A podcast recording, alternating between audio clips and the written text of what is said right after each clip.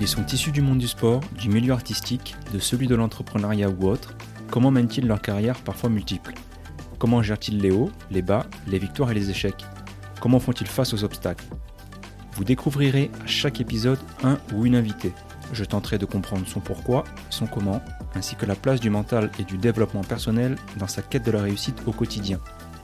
Quels sont les outils, les habitudes ou encore les routines qu'il a mises en place et qui constituent les ingrédients de son succès? Je suis Xavier Corosine, ancien basketteur pro, entrepreneur, coach personnel et vous écoutez Be Limitless, le podcast.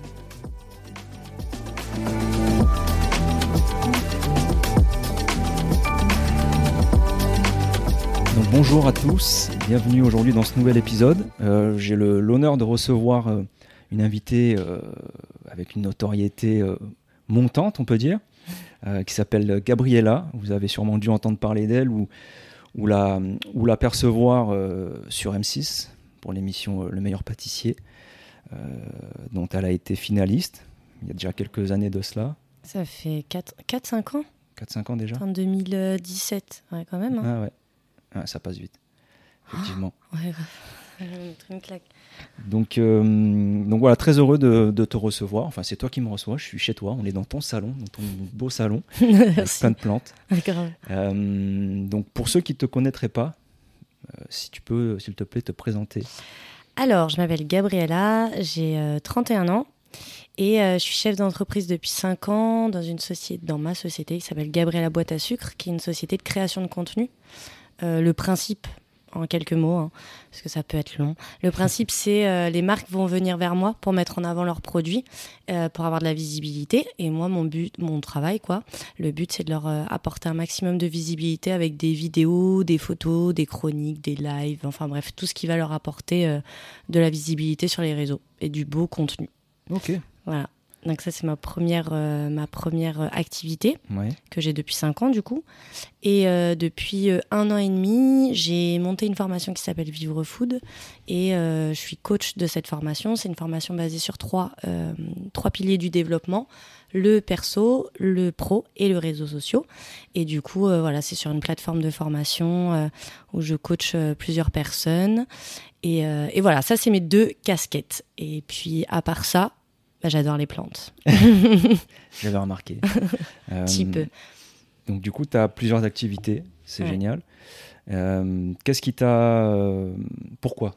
Pourquoi toutes ces activités? Qu'est-ce qui a été le- l'élément déclencheur? Parce que. hum, Alors, tu as aussi écrit un livre, Ouais. euh, Vivre Food. C'est ça. Euh, Enfin, c'est Passion Food mode Passion d'emploi, Food, pardon. mais c'est vraiment dans le même ADN que ma formation Vivre Food. Ouais. C'est vraiment la même chose euh, en condensé, quoi, qu'on Ouais. puisse lire. Alors que la formation, elle dure plus longtemps, il y a plein de choses, mais avec euh, le livre, déjà, on peut commencer à se, à se développer, et c'est chouette. Ouais, c'est super. Moi, j'ai pu, euh, j'ai eu la chance de, de lire ton livre. Euh, bah, je t'ai félicité tout à l'heure euh, quand on, on s'est rencontrés. Euh, je le trouve super intéressant, un contenu euh, très enrichissant pour celles et ceux qui vont le lire ou qui l'ont déjà lu. non, sincèrement, en termes de, de dev perso, il y a tout. Il y a tout pour briser les barrières, les pensées limitantes, etc., se mettre euh, en action. Et c'est souvent ce qui manque euh, à beaucoup de gens qui ont plein d'idées, plein de talents, mais qui ont peur ou qui n'ont pas assez confiance pour se lancer. Et, euh, et de te lire et de voir aussi ton parcours, puisque au final, tu partages ton expérience. Ça. Donc, tu as une vraie légitimité et on sait que ce que tu mets dans ton livre, ce que tu proposes et ce que tu conseilles, tu te l'appliques à toi et ça fonctionne a priori. C'est clair. Ouais, je me l'applique à moi et en plus je me l'applique depuis longtemps. Et c'est vrai que j'ai voulu, euh, j'ai voulu écrire ce livre comme un, comme un guide en fait pour euh, chaque instant, un truc que tu peux avoir dans ton sac et relire et, et avec euh, avec des exercices bien précis qui moi m'ont aidé, des exercices que j'ai trouvés ou des exercices que j'ai euh, que j'ai moi-même mis en place. Avec, le temps, franchement, on arrive à se mettre Ouais. en place des exos. Et du coup, c'est vraiment comme ça que je l'ai que j'ai imaginé ce, ce bouquin. C'est vraiment, hop, tu prends ça et grâce à ça, tu peux euh, déjà développer euh, une partie de ton, ton développement personnel, pro et réseau. Après, euh, bien sûr, ça se travaille dans la longueur, hein, mais, Bien sûr. mais déjà, ça aide pas mal, je pense. Ouais, clairement, je suis entièrement d'accord. Euh, comment, euh, d'où est venue cette. euh, alors, je sais pas si c'est une passion, mais le, le- le déclic sur le, le dev perso et l'importance que ça pouvait avoir dans le fait de mener à bien tes objectifs et tes projets? Est-ce Eh que tu as ben- toujours été, euh, pardon, est-ce que tu as toujours été, euh, on va dire, euh, intéressé par ce Mhm. sujet ou est-ce que c'est venu Et ben pour le coup, euh, en fait, je savais même pas que ça existait avant. Mais, en- mais c'est bête de dire ça, mais il y en a plein qui ne le savent pas, que le développement personnel, Ouais. ça existe et que c'est un vrai exercice au quotidien. Et du coup, non, pas du tout. euh, à la base, euh, bah, comme je te disais, je savais pas que ça existait. Et il y a... donc attends, le meilleur pâtissier, ça date de 5 ans. Donc maintenant, ça fait 6 ans. Déjà 6 ans, ouais. Je suis euh, tombée sur un livre qui s'appelle Le pouvoir du moment présent. D'accord. Euh, Descartes Tolle, c'est un philosophe. Ouais. Et en fait, euh, du coup, j'ai lu ce bouquin et je sais pas, ça a fait tilt et j'ai décidé de continuer. Il faut savoir que euh, avant ça, bah voilà, j'avais une vie. euh, voilà, je- j'ai l'impression que j'ai toujours survécu. Ouais. Enfin, je, je survivais plutôt que de vivre. Et du coup, bah, j'avais un boulot qu'il fallait avoir parce qu'il faut un boulot, il fallait que je travaille. Euh, j'avais un appart, euh, j'adorais. En fait, j'avais une vie très euh, dans les clous, quoi. Ouais. Et puis en fait, je me suis aperçue que si j'avais une vie dans les clous, c'est parce que j'osais pas faire plus. Mais je voulais plus. Et je me disais, mais comment on fait pour faire plus Sachant que quand j'étais petite, enfin moi, je voyais les patrons, euh, les chefs d'entreprise, je me disais, ouais, ils doivent avoir grave de la thune. euh, jamais je pourrais être comme ça. Mes parents, ils viennent pas de, de ce, de ce milieu-là et tout. Et je me suis retrouvée à hum, en avoir marre, en fait, de penser comme ça. Je me suis dit, il y a peut-être autre chose. Et du coup, je suis tombée sur ce livre. Je l'ai bu, carrément, je l'ai bu. Après, il parle de, de religion, il y a un peu de religion dedans. Donc après, il faut switcher ça à sa sauce. Moi, je suis pas dans la religion, mais j'ai pensé à l'univers, à tout ça. Ouais. Et puis petit à petit, je me suis documentée. J'ai lu beaucoup de, beaucoup de livres. J'ai regardé beaucoup de, de documentaires sur euh, le développement personnel, la loi de l'attraction, etc. Et en fait, ça m'a, c'est devenu une passion. J'ai j'ai pas arrêté à partir de là. Euh, j'ai médité. J'avais beaucoup plus de temps avant quand j'étais pas quand j'étais pas dans, dans entrepreneur.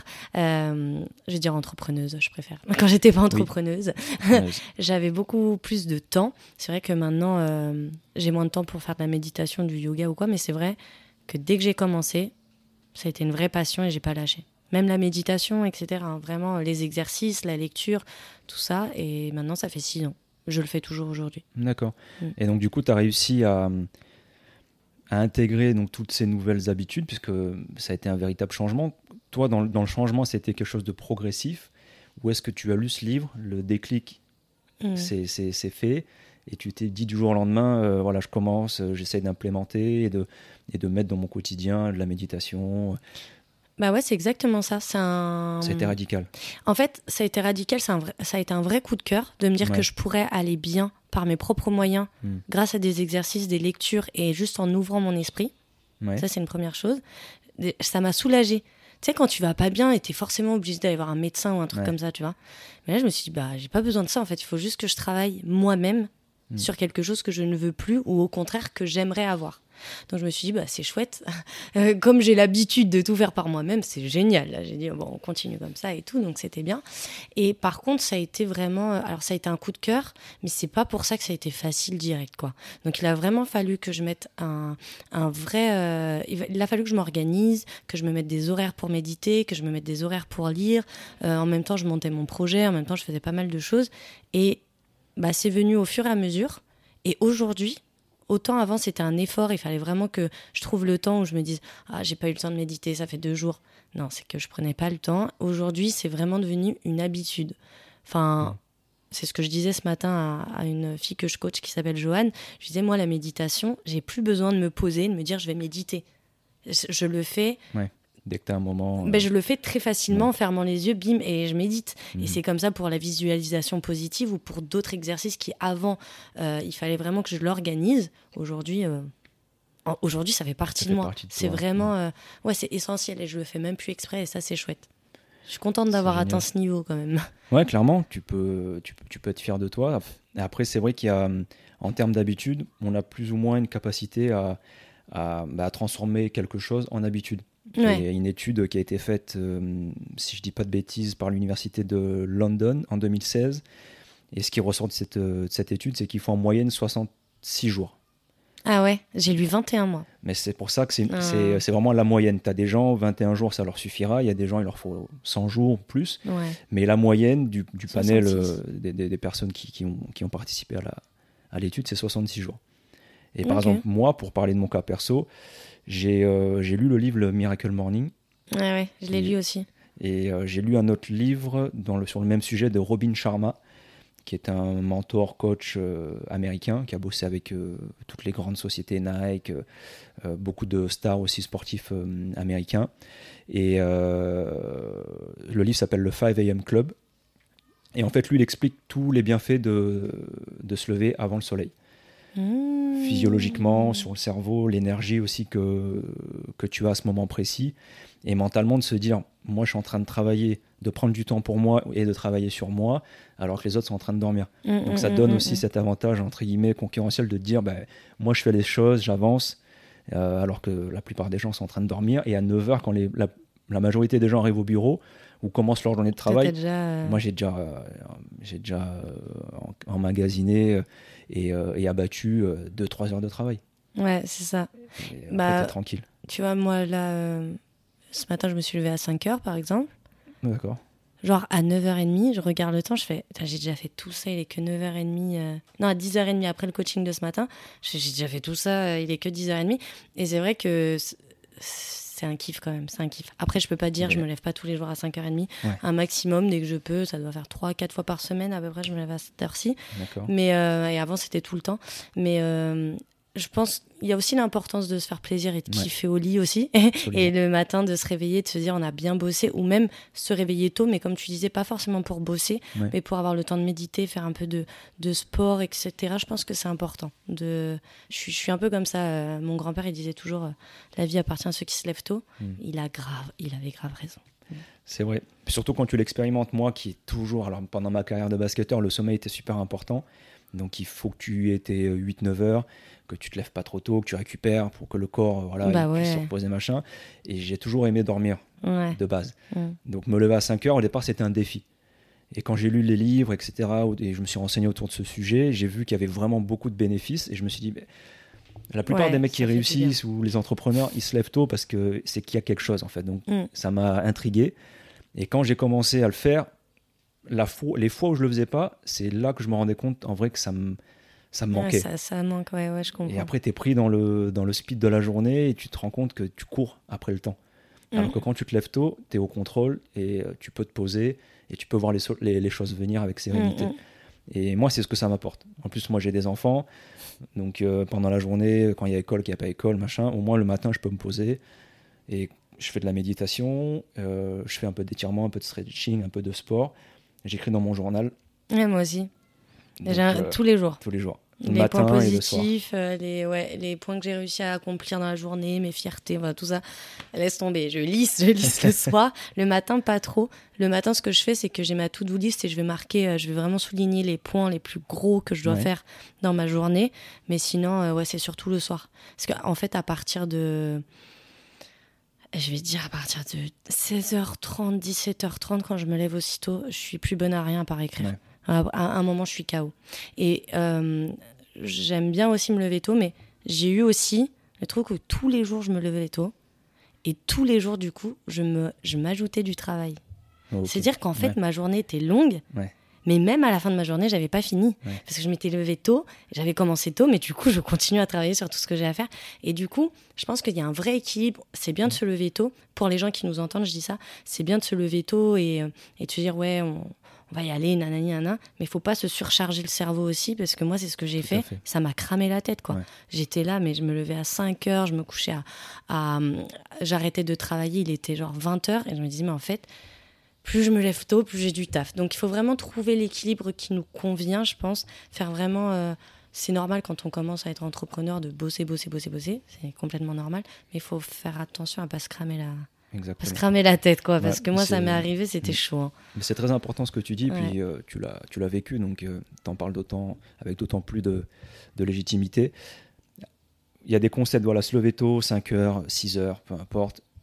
C'est il n'y a pas de recette euh, miracle, il n'y a pas une recette universelle. C'est chacun doit expérimenter, il faut être curieux, il faut regarder, se renseigner et, et s'approprier les choses. C'est ça, il faut trouver son équilibre à soi. Parce que euh, la dernière fois, par exemple, bah justement, je faisais un podcast et on me disait oui, euh, qu'est-ce que tu conseillerais aux gens qui ont du mal à se lancer, etc. J'aurais dit en fait, moi, je veux bien conseiller, mais finalement, c'est, euh, je vais vous donner des conseils pour avancer.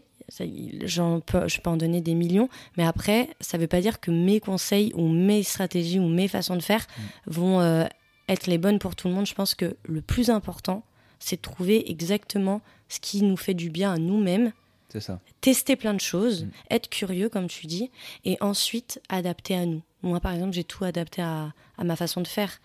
Enfin, je sais que j'écoute beaucoup de choses, mais après, je l'adapte à moi, comment je peux le faire. Et quand je conseille ou je coach les personnes, je les coach, je les conseille, mais je leur dis, ça, c'est ma façon de faire. Donc, teste mm. et vois comment tu peux te la, te, approprier. Approprier. Mm, pardon.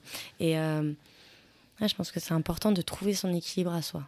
On est tous différents. Absolument, absolument. Parce que nous, autant c'est le matin, mais il y a des, beaucoup de gens qui préfèrent veiller tard la nuit, bosser jusqu'à 3, 4, 5 heures du matin. Ah, j'en ai des comme ça, je sais pas comment. J'en connais aussi, euh, et, eux, c'est là où ils sont dans leur zone, mmh, mmh, mmh. où ils sont créatifs, où ils vont euh, enchaîner, euh, être super productifs. Voilà, chacun doit trouver son. C'est ça, trouver son équilibre. C'est ça. et qu'est-ce qui, du coup, ça, ça titille ma curiosité. qu'est-ce qui t'a incité à te lever tôt? Est-ce que c'est quelque chose, du coup, tu me disais, ton grand-père te le disait depuis que tu es enfant? Est-ce que c'est quelque chose que tu faisais avant, que tu as toujours fait? Ou que tu as remis entre guillemets au goût du jour parce que ça s'imposait par rapport à ton rythme de vie qui devenait de plus en plus euh, chargé euh, en vrai, j'ai commencé à me lever tôt par rapport à la RATP. Avant, j'étais conductrice de bus avant d'être entrepreneur. D'accord.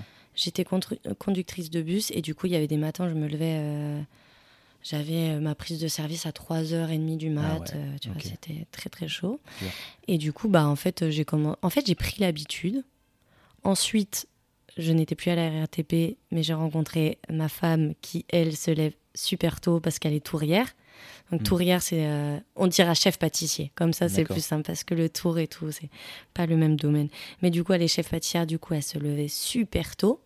Et en fait, au lieu euh, de l'entendre partir au travail et moi de rester au lit, bah pour avoir déjà le même équilibre de vie, où quand elle rentre, je suis pas euh, au taquet, elle est soit fatiguée, c'est vraiment, on est toutes les deux dans le même mood, et bah, je me levais. Et en fait, c'était juste une habitude que j'avais déjà à la RATP, donc ça m'a pas. Euh, et au final, quand je le fais pas, ça me fait plaisir parce que je me dis j'ai le temps de dormir et tout. Mais euh, en fait, les deux me vont. Et dès que je peux me lever tôt, je le fais sans, euh, sans rechigner. Dès que je peux dormir un peu, je le fais sans rechigner non plus. Enfin, voilà. Et en fait, c'est tout simplement, je m'écoute. S'il y a des matins, j'ai pas envie de me lever tôt, je me lève pas tôt. Et par contre, j'ai conscience que de se lever tôt, c'est c'est bien pour moi, c'est bien pour mon activité, c'est bien pour juste voir le soleil se lever, c'est trop un kiff. c'est vraiment trop un kiff. Mm. J'adore prendre mon vélo, le soleil est en train de se lever, quand moi je suis en train de pédaler pour aller bosser. Et du coup, euh, je sais pas, c'est devenu un. Après, je suis une grosse, grosse dormeuse, sachant qu'en plus je suis narcoleptique, donc ah je suis vraiment une grosse dormeuse. Mais en fait, ça me fait trop du bien de me lever tôt. Donc je m'écoute et il n'y a pas de, il a pas de bonne réponse, je crois, à cette question. C'est vraiment, je le fais euh, avec mon intuition et comment je le sens. Et quand ma copine se lève, je me lève. Ou... Voilà, c'est assez simple. Euh. Ça fait partie de moi. Tu vois, je me pose pas trop de questions. Et du coup, est-ce qu'il t'arrive, euh, par exemple, la veille au soir, tu te couches, tu te dis demain matin, je me lève à 5 heures. Est-ce qu'il y a des fois où à 5 heures, le réveil sonne et tu te dis, oh, finalement, je reste sous la couette? Ou est-ce que les moments où tu vas dormir, c'est des moments décidés? La veille au soir, tu te dis demain matin, je dors. Ouais, c'est des moments décidés. Si tu te dis je me lève, je me lève. Contre, tu te lèves. Ah, je m'impose. Je suis quelqu'un qui, de, de, quand on me voit comme ça, on se dit mais elle est complètement folle, elle est trop drôle, elle est machin, elle est complètement, euh, euh, comment on dit, pétillante. On me dit tout le temps pétillante, extravertie, mm. euh, solaire, tout ça. Mais par contre, je m'impose une rigueur. Je crois que personne n'est aussi sévère que moi sur envers moi que moi-même. Et du coup, si je me dis que je me lève, je me lève. À moins que je sois malade ou, euh, tu vois, la dernière fois, je devais me lever. Euh, j'ai pris mon train, euh, j'étais à Lille, j'ai pris mon train, j'ai eu une galère de transport. Je suis rentrée à la maison, il était 2 heures du mat avec les galères de transport. Et du coup, je voulais me lever le lendemain, je ne pouvais pas. Donc, je vais pas forcer mon corps. J'ai dormi jusqu'à 9 heures, je me sentais bien pour reprendre. Mais par contre, quand je me dis que je me lève, je me lève. Quand je me dis je dors, mais généralement, je me lève tout le temps. Et quand je me dis, bon, demain, je dors, bah, je fais des vraies siestes, faire des vraies grasses mat jusqu'à 11 heures, mais généralement je me lève euh, assez facilement. Enfin, je m'impose vraiment la discipline de me lever. quoi. Tu ne négocies pas avec toi-même Jamais. Et j'ai une technique à moi, et je sais que ça a servi à plusieurs personnes, alors je vais le dire ici, comme ça, ça pourra aider. Euh, en fait, je compte jusqu'à 3. Ça parles dans ton livre Ouais, j'en parle dans mon livre, ouais. Tu parles jusqu'à 5, je crois. ouais, pardon, je, je, ouais, je compte jusqu'à 5. À, rebours. Exactement. Et du coup, euh, il y a des fois où j'ai vraiment pas envie de me Ouais. lever et je compte et je me lève. Enfin, j'essaie pas de discuter. Machin. Si je commence à avoir une conversation avec toutes les personnes dans ma tête, c'est foutu. Je me lèverai pas. Et, et tu vois, hier, par exemple, j'étais j'étais fatiguée, mais pas mentalement, très physi- vraiment Ouais. physiquement. Alors que c'est pas comme si j'avais un boulot physique. hein. Mais j'étais vraiment fatiguée physiquement. J'ai pris le temps. euh, j'avais une réunion à, je sais plus, à 10h ou un truc comme ça. J'ai pris le temps de, de me réveiller tranquille avant de me mettre, euh, avant Ouais. de me mettre une pression. En fait, je crois que je m'écoute vachement, en fait. Mais Ouais. j'ai une sacrée rigueur, mais je m'écoute quand même. Je vais, je sais pas comment dire, je vais pas tergiverser avec moi-même. Ouais. Je m'impose la rigueur, mais si vraiment ça va pas, c'est que c'est que ça va pas en fait. Je sais que je suis pas du genre à me laisser euh, faiblir dans mon canapé, donc en vrai, euh, c'est vraiment qu'il faut que je m'arrête. D'accord. Mais c'est important de s'écouter. Ouais, de ouf. Et après, il faut faire la différence entre euh, s'écouter et se trouver des excuses aussi. Ça- Ouais. Parce que des fois, la limite, elle est, elle est fine et il y a des gens qui peuvent se dire, euh, se convaincre que euh, finalement, aujourd'hui, il faut pas. Ouais, ouais. Alors que, voilà, en fait- il faudrait. Et, et moi, par rapport à ça, je trouve que ce qui est important et intéressant, c'est de se fixer des plages de repos ou des plages où tu vas te détendre, tu vas Mm, mm, regarder, te mettre devant la, une série Netflix. Mais parce que c'est choisi et c'est décidé. Ouais, c'est ça. Et à partir de là, je pense que tu n'as pas de ce sentiment de culpabilité, ou de te Culpabilité, dire euh, ouais. Là, je devrais être en train de bosser, d'avancer sur mes projets, machin. Non, si tu as décidé, c'est pour ça que je te posais la question, parce que je sais qu'il y a des gens, ils se disent Bon, demain matin, allez, 5 heures, je vais faire un footing, machin, et le réveil il sonne. Bon, bah finalement, demain, euh, Non, il pleut, ouais. il fait froid. Je m'impose vraiment une grosse discipline par rapport Mm. à ça. Tu sais, mon problème, c'est le sport. Genre, genre parfois, Ouais. j'ai envie de m'imposer des disciplines en mode aujourd'hui, tu refais du sport, nanani, nanana. Et en fait, moi, maintenant, le sport, avant, je faisais beaucoup de crossfit, cross-training. J'allais à la salle, je portais du lourd. Ouais. du coup, je me dis, vas-y, il faut que tu reprennes ça pour te resculpter, nanana. Mais en fait, aujourd'hui, euh, force est de constater que j'aime le pilate, euh, le yoga et la méditation, tu vois. Donc, euh, j'essaye de m'imposer une discipline pour le sport, sport. mais là, j'y arrive pas. Et du coup, là, c'est des fausses excuses. Et du coup, je sais la différence dans mon travail entre enfin, me trouver des excuses et au contraire y aller, quoi. Mhm. Et mm, quand tu veux pas, tu veux pas. Donc le sport, c'est compliqué. Mais pour tout ce qui concerne un projet, je pense qu'il faut euh, vraiment se ne pas se laisser le choix. Et je crois que c'est ce que je me fais, moi. Mhm. Et c'est aussi le fait d'être très organisée. Comme je suis très organisée, quand parfois je vois que je suis un petit peu plus molle ou quoi, je me dis, bah, c'est pas très grave parce que je sais au fond que j'ai tout donné avant et Ouais. c'est hyper naturel, quoi. Ouais, je je culpabilise plus parce que je me dis, ouais, ça va, si tu te poses, c'est parce que tu sais que tu peux te poser. Sinon, je le ferai pas. D'accord. Sauf pour le sport. Sauf pour le sport. Mais après, le- même le pilate et yoga, tu as du mal à trouver, euh, Non, à prendre non. le temps. Ça n'en gêne trop. Ok. J'ai pas du tout du Mais mal. du coup, c'est du sport, ça. Ouais, c'est du sport, mais euh, quand je te dis sport, c'est genre ce que je faisais avant. Ouais. Tu sais, le cross-training et tout. Et en vrai, Mais est-ce que ça te manque vraiment? Est-ce que c'est ça me manque pas du tout. Voilà. C'est juste physique, là. hein, Parce que je pense qu'après aussi le sport, ça doit être un plaisir. euh, un plaisir, bien sûr, et euh, ça doit rentrer dans une euh, équation d'équilibre. Ouais. quoi. ouais, Donc ouais. si tu as ton équilibre, que ton corps il se dépense, que tu transpires, que tu es bien aussi dans ton esprit, tu te libères pendant, pendant tes séances, t'es pas forcé. Peut-être que c'est ce qui te correspond aujourd'hui plus que le crossfit. Carrément. Et c'est certainement pour ça que tu te, tu te remets pas au crossfit, parce que si c'était vraiment si important que ça, Ouais, je le referai. je pense que tu l'aurais Ouais, repris. Ouais, maintenant, c'est vraiment. euh, tu sais, c'est la culpabilité en mode euh, Ouais. ouais. il faut quand même que tu fasses un truc. Mais en vrai, euh, je veux pas. Donc, euh, donc ça va. En fait, je suis en accord avec ça. C'est vraiment juste. comment te dire C'est le une obligation. Tu dis il faut que je fasse ça. Mais en vrai, je veux pas du tout. Donc, je vais rester sur mon pilate et mon yoga. Ça ira très bien. C'est très bien. Je vais revenir sur tes routines. Ouais. Donc tu, tu disais que donc le matin, tu avais tes routines qui sont devenues euh, complètement euh, en toi, euh, Ouais. ancrées. Euh, comment, quelles sont tes routines du matin, ou du moins quand tu les as établies, avant que tu les, as, tu les appropries vraiment quelle, est, quelle est ta routine du matin et, et le soir, est-ce que tu en as une? Et si Ouais. oui, est-ce que tu peux nous, nous la Alors, décrire? Le matin, euh, tu vois, avant je t'aurais dit ouais, je prends un bon petit déj, machin, machin. Maintenant je le fais plus du tout. Alors je sais pas si c'est bien ou pas bien, mais moi le matin je suis focus boulot dès que je me réveille. C'est-à-dire que je pense déjà à tout ce que je dois faire D'accord avant même d'être debout. Enfin. C'est un truc de fou. Et j'ai hâte en fait de me réveiller juste pour me mettre sur mon ordi et tout. Donc le matin maintenant ça va être café et je médite. Le- mais, mais comme je te disais, c'est de façon très naturelle. Ouais. Je vais me poser dehors, donc tu vois, à la terrasse. Qu'il fasse pas beau ou beau, je, je m'en fiche. Euh, bah, je prends mon café et je regarde rien du tout. Je, ça va? Je Oui, oui. regarde le pardon. Je regarde, je sais pas, je regarde soit le soleil, soit la pluie, soit. Je sais pas, je fais rien en fait. Mm. J'ai juste mon café et je médite. Et ça se fait très naturellement. J'ai même pas forcément besoin de fermer les yeux. Je me pose et vraiment. Ensuite, euh, généralement, ça va être une bonne douche froide. Je pense que c'est.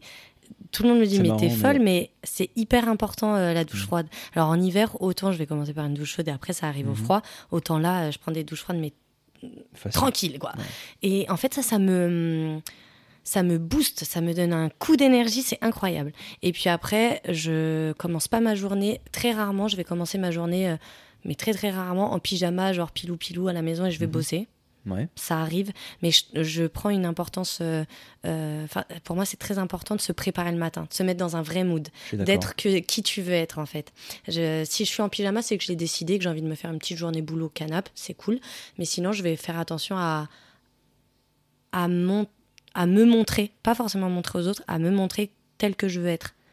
Enfin, je pense que ça passe Mhm. aussi par ça, la visualisation, Ouais. que ce soit dans la tête ou physiquement. Il faut montrer qui tu veux être Mhm. pour l'être vraiment. Et du coup, ça, c'est hyper important. Donc, je me prépare. Et après, euh, après ma petite routine, ça va être de parler euh, à tous mes followers sur euh, chacun des réseaux parce que. Bah parce que je leur transmets de la bonne humeur dès le matin et moi-même ça me transmet de la bonne humeur donc Ouais. c'est chouette. Mais voilà, ma grosse routine finalement ça va être de méditer et cette douche froide qui me, Boost. qui me met, euh, elle me met au taquet quoi. Depuis quand tu prends la douche froide? Oh, ça fait, je sais pas, ça fait des années. Je sais pas, ça doit faire 4 ans, je crois, 3-4 Ok. ans quand même. Ouais, ça fait un petit moment. Et, euh, et par contre, sur ça aussi, maintenant, je m'impose la discipline. Genre en hiver, quand j'ai froid, Ouais. je me dis, ah, non, je le fais quand Ouais, même, ouais. parce que je sais le, le bien que ça me fait. Et puis après, je vais euh, aussi le matin, je, je regarde mon Trello. Donc Trello, c'est un, Ouais. c'est ma plateforme où j'ai toutes mes listes et je vais souligner euh, les plus importantes. Et voilà. Mais je suis très focus boulot dès le matin maintenant. Avant, ça changeait. Je prenais le temps de méditer, de, enfin de méditer euh, vraiment en me posant, en faisant un peu de, yoga. Plus du tout, maintenant, je me lève, euh, j'ai envie de taper dedans, quoi. Très vite. Ouais. Ok. Euh, je trouve intéressant le, la douche froide. Ah ouais? Parce que moi, je la, je la prends depuis, euh, ça va faire un peu plus de deux ans aussi. D'accord. Et, et au début, c'était juste un défi. Ok. Et après, je me suis renseigné, pareil, un peu le même process. Et euh, je me rends compte qu'il y a énormément de bienfaits sur le, sur le corps, Mm, mm. physiologiquement. Mais moi, à la base, je le faisais pour euh, entraîner le mental. Pour moi, c'était plus un exercice Ah ouais mental, te dire, bah, t'as pas envie. Il y a la petite voix qui te dit, mais pourquoi tu fais ça en fait? T'es bien, t'es- tu sors de la couette, t'es tranquille, pourquoi, tu veux te mettre en difficulté? Ouais. et, euh, et en fait, c'était pouvoir gagner tous les matins ce, ce combat, euh, cette lutte avec ma petite voix intérieure qui me dit, mais qui veut, tu sais, cette, petite voix, tu sais, qui veut te maintenir dans le confort. Ouais. Mais moi, je veux lui montrer que c'est moi qui suis au contrôle de ma vie et que je prends mes décisions, que si j'ai décidé de prendre ma douche froide, je la prends.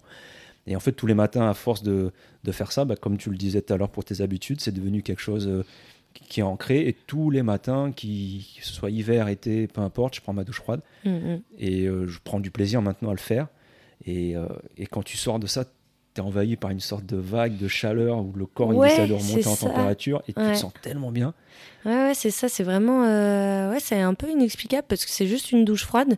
Mais genre, quand je sors de la douche et il y a le petit vent frais là en même temps qui passe, je suis là, waouh, je suis trop taquet. Et genre, ça me donne. euh, ça, ça me donne vraiment la niaque pour la journée. Genre, t'es réveillé et t'as plein d'énergie grâce à ça. C'est tout bête, hein. Ouais, Mais parce que tu sais aussi que tu t'es, as déjà gagné un, Ouais. un combat du matin, on va dire. Ouais, grave. Donc grave. déjà, tu commences la journée euh, Ouais. de manière positive et puis après sur le corps.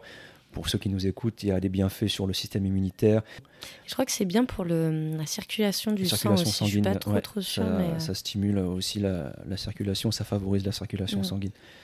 Donc en vrai, il n'y a, que du- y a que du bon. Et de plus en plus bon. de gens euh, vantent les mérites de la, de la Ouais, j'ai entendu ça. Attends, c'était quoi? Je crois que c'était pareil, un podcast ou une vidéo. Je prends une douche froide et tout. Je fais Ah, mais je suis pas la seule à faire ça et tout. J'étais très contente. Ouais, c'est vrai. C'est vrai que bah, quand tu me dis que tu la prends, tout de suite, je me suis dit, ah, bah, c'est cool. Je suis pas, je suis pas non plus pas euh, isolé. Moi, je sais qu'il y en a d'autres, puisque je l'ai pas, je l'ai pas inventé. Je sais qu'il y a beaucoup de gens qui le font. Ouais, bien sûr. Et souvent, ils le font en mettant en avant l'aspect mental de se dire, euh, personne n'a envie de prendre une douche froide en vrai. Ouais, personne. Ouais, vrai, vrai, vrai. Mais, euh, mais le faire, c'est euh, voilà, c'est euh, c'est gagner un- une petite lutte. Et comme tu disais, l'importance de bien démarrer sa journée, c'est aussi euh, euh, quand tu démarres bien ta journée, en général, le reste va suivre. Ouais, ça va. Après, tu as, un état d'esprit positif, tu as envie de. Puis de toute façon, si tu commences ta journée avec. euh, ouais, en, est- en ayant le smile, généralement, Ouais. tu fais en sorte que ça dure. Bon, après, il y, a des- y a des exceptions, mais pas grave. Oui. avec. C'est ça. Et du coup, quand il y a des exceptions, puisque tu en parles, co- comment toi tu. euh, parce qu'il y a des jours où, comme tout le monde, je Ouais, pense, t'as sûr. pas envie. Ouais. Euh, et ces jours-là, est-ce que tu te dis, bon, j'ai pas envie, ça sert à rien que je lutte? Ou est-ce que tu es dans une, euh, un dialogue interne en te disant, euh, bon, je vais quand même le faire, ou je vais peut-être faire un peu moins, mais je vais quand même faire quelque chose? Qu'est-ce Ouais. qui. Quel est le, le switch que tu utilises pour, pour te, te mettre en route, malgré tout? Je vais commencer par comment je faisais avant et jusqu'à maintenant. Parce que c'est vrai qu'il y a une vraie évolution et c'est important que les gens qui nous écoutent se comprennent l'évolution pour qu'ils comprennent que le développement personnel, c'est. C'est le feu en vrai. Franchement, c'est le feu et c'est la clé quoi.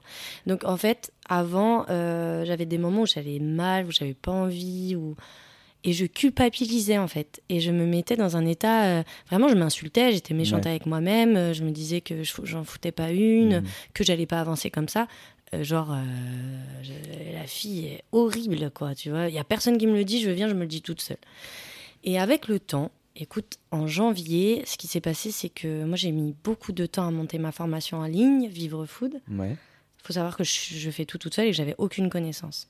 Et je me suis battue pour y arriver, j'ai réussi. Et en janvier 2022, il s'avère que je réussis à monter tout ça, sauf que j'ai plus envie d'y aller. C'est comme quand t'as un taf, t'as plus envie d'y aller, tu Ouais, vois. ouais. T'as la boule au ventre, t'as plus envie de te réveiller Mm. pour ça et tout. Et là, je, me dis, j'ai fait tout ça, tout ça, tout ça.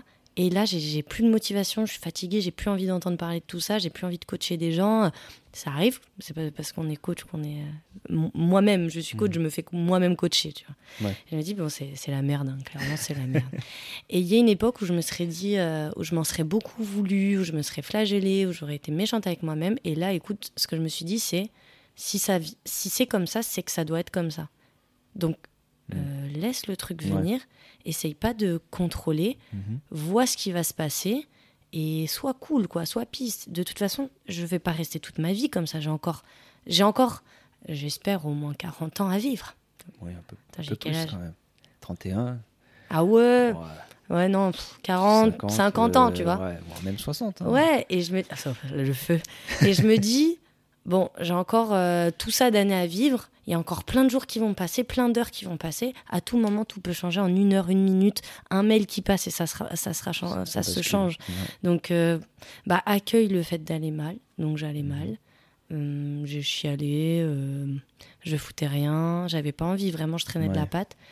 Et un jour, ça allait mieux, j'allais mieux. Et je me suis dit, voilà. Voilà, c'est tout en fait, c'est tout. J'ai pas essayé, je- j'essaye plus du tout de forcer. Ouais. Euh, je continue ce que je fais, je continue mes routines bien-être, c'est-à-dire je continue à noter mes listes à la fin de la journée. euh. Ah d'ailleurs, on n'a pas parlé de la fin de la journée, j'ai dit mes, mes trucs au début de Bien journée, vu. mais pas à la fin. Mais euh, je continue le soir à noter mes points positifs de la journée. Je fais des to-do list, mais je fais aussi des, hum, des listes pour me dire ce que j'ai réussi à faire dans ma journée. Parce que les to-do list, c'est bien, mais ça peut Ouais. te faire culpabiliser si t'as pas fini. Pas finie. Alors que si euh, tu penses à noter tout ce que tu as fait dans ta journée, tu dis putain, il y a des trucs qui n'étaient pas dans ma to-do list, mais j'ai fait des choses en Ouais. plus et ça me ça va. J'étais bien comme ça. Euh, Je continue à, à voilà. à- En fait, je continue à me faire ce qui me fait du bien en prenant conscience que je vais mal Ouais. et qu'il faut que j'accepte. Donc si j'ai envie de chialer, si j'ai envie de méditer des heures en chialant, si j'ai envie de faire du yoga en chialant, je le fais. Et si j'ai pas envie de travailler pendant quatre jours parce que je bug et que j'ai plus d'idées, bah, je le fais.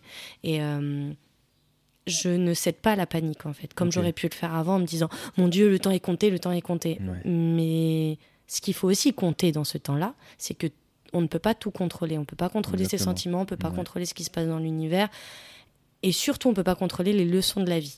Et du coup, c'est là où je me suis dit, quand tu vas mal, euh, c'est parce que c'est écrit, c'est comme ça, tu dois aller mal à ce moment-là et tu dois l'accepter, arrête de lutter parce que tu iras mal encore plus longtemps, Ouais. tu vas te faire encore plus mal parce que tu vas culpabiliser. Donc en fait, ma, maintenant, ma seule chose, c'est que je continue mes routines, même si je vais mal. Je continue à faire ce qui me fait du bien et j'attends que ça passe. Ok. Franchement, maintenant, j'essaye vraiment plus de contrôler. J'ai bien compris que je pourrais pas tout contrôler de toute façon. Donc, euh, et je pense qu'à un moment, il faut le comprendre. Parce que si, si tu. Enfin, moi, je me suis mis dans des états en pensant pouvoir contrôler quelque chose qui était. c'est pas moi, ça sert à rien. Donc euh, voilà, Ouais, c'est comme ça ça, que ça passe maintenant. Mais c'est euh, c'est génial ça, parce que cette prise de conscience, il y a beaucoup de gens qui, qui vont perdre du temps et de l'énergie sur des choses, comme tu dis, Ouais. qui sont incontrôlables. Oui.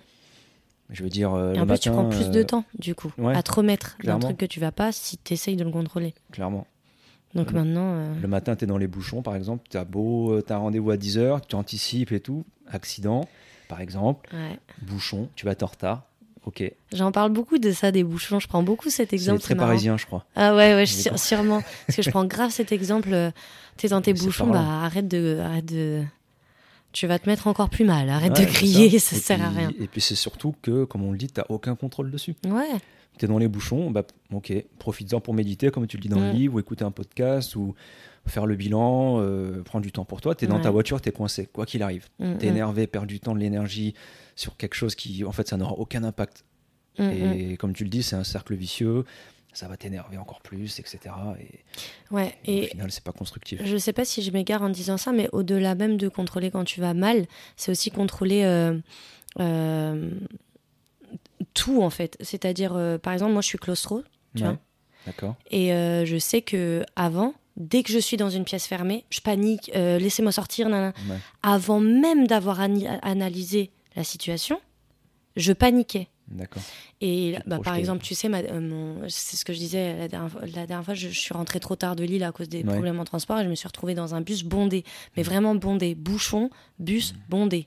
Ok. Je me suis dit, mais alors là, il y a tout pour que je pète un plomb. Et j'ai, j'ai, vraiment analysé la situation en disant, est-ce que tu peux contrôler quelque, chose? Oui, ta respiration. Donc j'ai vraiment co- commencé à contrôler ma respiration parce qu'il faisait très chaud en plus. Ouais. J'ai contrôlé le fait que il fait chaud, on a compris. De toute façon, tu peux pas changer ça. Il y a les bouchons, tu peux pas changer. Il y a des problèmes de transport, tu peux pas changer. Le bus est bondé, tu peux pas changer. Mhm. Respire et attends. Et comment ça m'a aidé Ça m'a aidé vraiment à vivre ce moment qui était pour moi. Il y aurait avant, j'aurais marché, j'aurais paniqué, j'aurais Ouais. hurlé, j'aurais pleuré peut-être même. Enfin, j'aurais pu m'énerver contre quelqu'un. Enfin, vraiment, j'aurais été dans une hystérie folle. Et en fait, en prenant conscience qu'il y a des choses que tu peux pas contrôler, euh, tu respires en fait et tu dis, vas-y, tout Ça va bien aller. vie. Ça Ouais. change la vie, tout simplement, Ouais. en fait. J'ai le vertige, on a fait de l'acrobranche euh, il y a pas longtemps. Ouais. J'ai dit, je suis attachée, même si, imaginons, je tombe, je pourrais pas le contrôler, le fait que je tombe. Ouais. Alors, vis Ouais. le truc, essaye d'être le plus sereine possible et vis-le. Et vraiment, pour ceux qui nous écoutent, si vous avez des peurs ou, ou des choses comme ça, dites-vous, vous pouvez pas les contrôler. Ou si vous voulez contrôler vos peurs, respirez. En fait, la peur, elle est là. La seule chose qu'on peut faire, c'est prendre sur soi. La seule Ouais. chose qu'on peut contrôler, c'est soi. Alors, essayez de, C'est ça. ouais, d'analyser vachement et de, de faire un contrôle sur vous-même plutôt que de contrôler ce qu'il y a autour. Ouais, belle conclusion sur, euh, sur ça. Ben, en fait, les émotions, on les reçoit, on les, on les vit, et ça, on les contrôle pas. Ouais, Mais ouais, par ouais. contre, ce qu'on peut contrôler, c'est la manière dont on va, euh, enfin, ce qu'on va faire en fait de ces émotions. Mm, mm, mm. Est-ce qu'une peur, on, on va décider d'en faire de la colère, ou est-ce qu'on va, comme tu dis, la prendre avec euh, calme et sérénité? C'est là, par contre, on a le, on a le pouvoir de, Exact. de faire ce qu'on veut, de, de- des choses qui sont de l'extérieur et qu'on contrôle pas.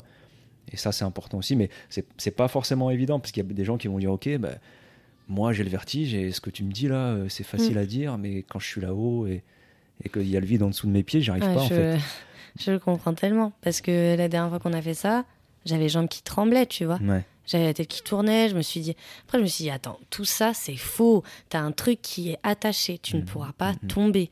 T'as as, une planche pour marcher. Si tu te concentres droit devant, tu vas pas tomber. Et en fait, je pense que c'est un vrai. Quand tu commences à réussir à contrôler tes peurs et en même temps Ouais. que tu te laisses aller dans, dans le fait que tu ailles mal et que tu as peur. Enfin, je sais pas, il faut vraiment trouver l'équilibre Mhm. à se dire la seule chose que je peux contrôler, c'est moi. ouais. Et en même temps, euh, réussir à, à se laisser aller en ayant confiance et tout. Enfin, c'est un. On dirait que je m'égare un peu, mais tout est très Non, non, mais clair dans ma tête. C'est super cohérent et c'est oui, c'est com- complexe. C'est complexe, mais il faut réussir à le faire. ouais, il faut à partir de ce moment-là, on est bien. Ouais.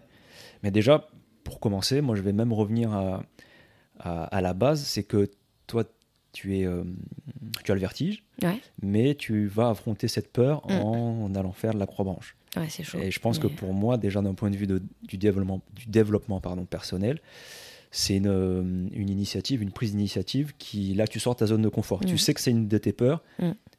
mais une meilleure, la meilleure manière aussi d'affronter ces peurs et de les apprivoiser, c'est C'est de les aller, affronter. hein. C'est ça. Mm. Donc euh, ça part de là, c'est déjà très bien que. Carrément. Et au final, ça s'est bien passé. Écoute, je tremblais et Ouais, j'étais euh, à la bout. fin j'ai fini et j'étais déçue de pas euh, avoir fait plus. Ah, tu vois. Tu vois génial. À partir de là, j'ai regardé comme ça, je sais putain, j'aurais dû faire cette, euh, cet obstacle parce que je pense que j'aurais réussi. J'ai trop écouté ma peur et j'étais Ouais. dégoûtée après. J'ai Ouais. dit mince, putain. Ah, pourquoi, tu vois ouais, Et je sais que je vais y retourner juste euh, parce qu'il y a cet obstacle. Tu vois, je fais de la grimpe, par exemple, je grimpe. D'accord. Euh, et il y a des fois, il y, a des- il y a des parcours qui me font flipper ou qui, sont, qui me font pleurer, que j'arrive pas à, à faire. Mhm. Et je me dis tout le temps, ok, toi, j'étais dans le viseur et la prochaine fois, je vais, je vais attaquer ça. Et je pense que c'est, important de se surpasser.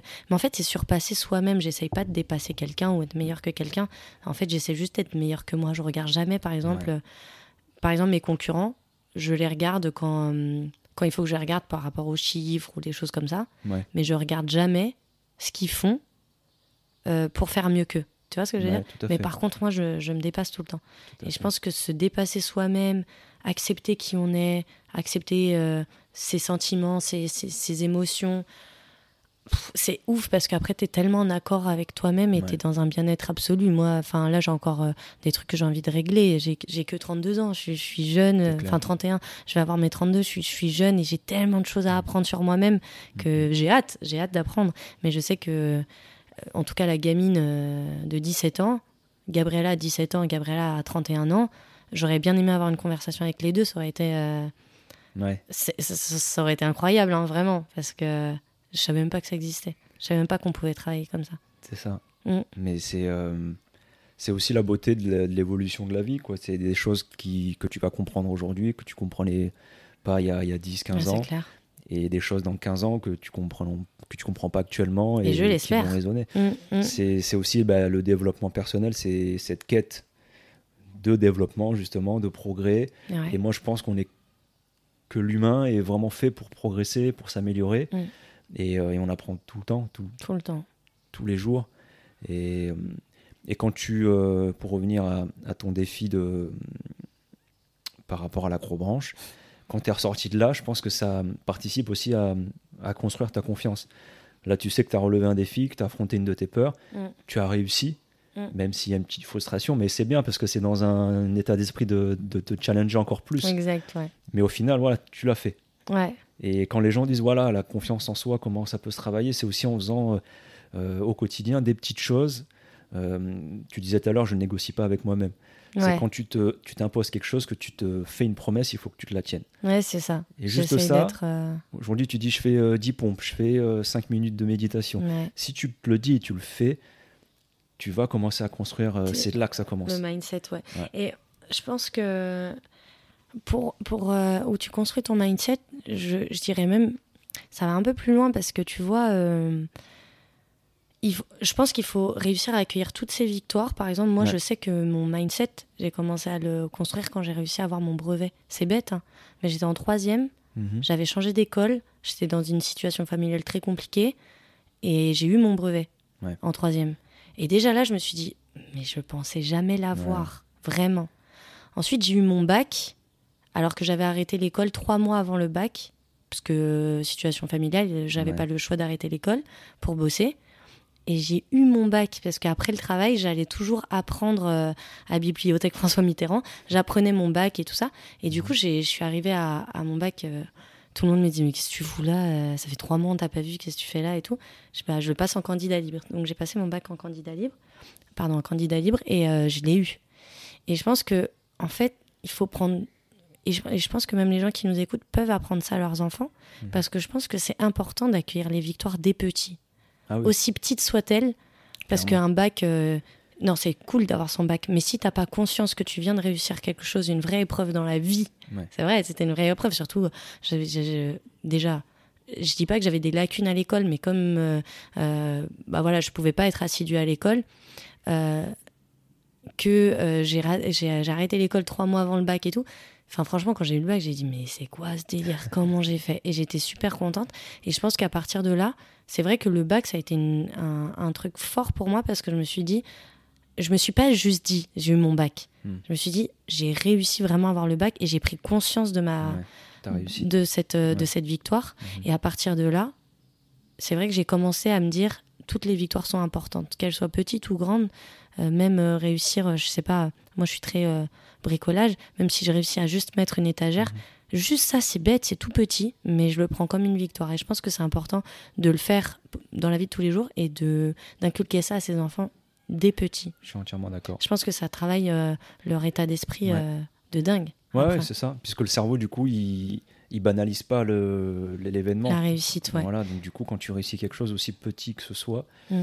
il faut savoir euh, l'apprécier. Et- Exact. Et t'en parles dans ton livre aussi de, Ouais. de temps en temps. tu prends l'exemple du shopping.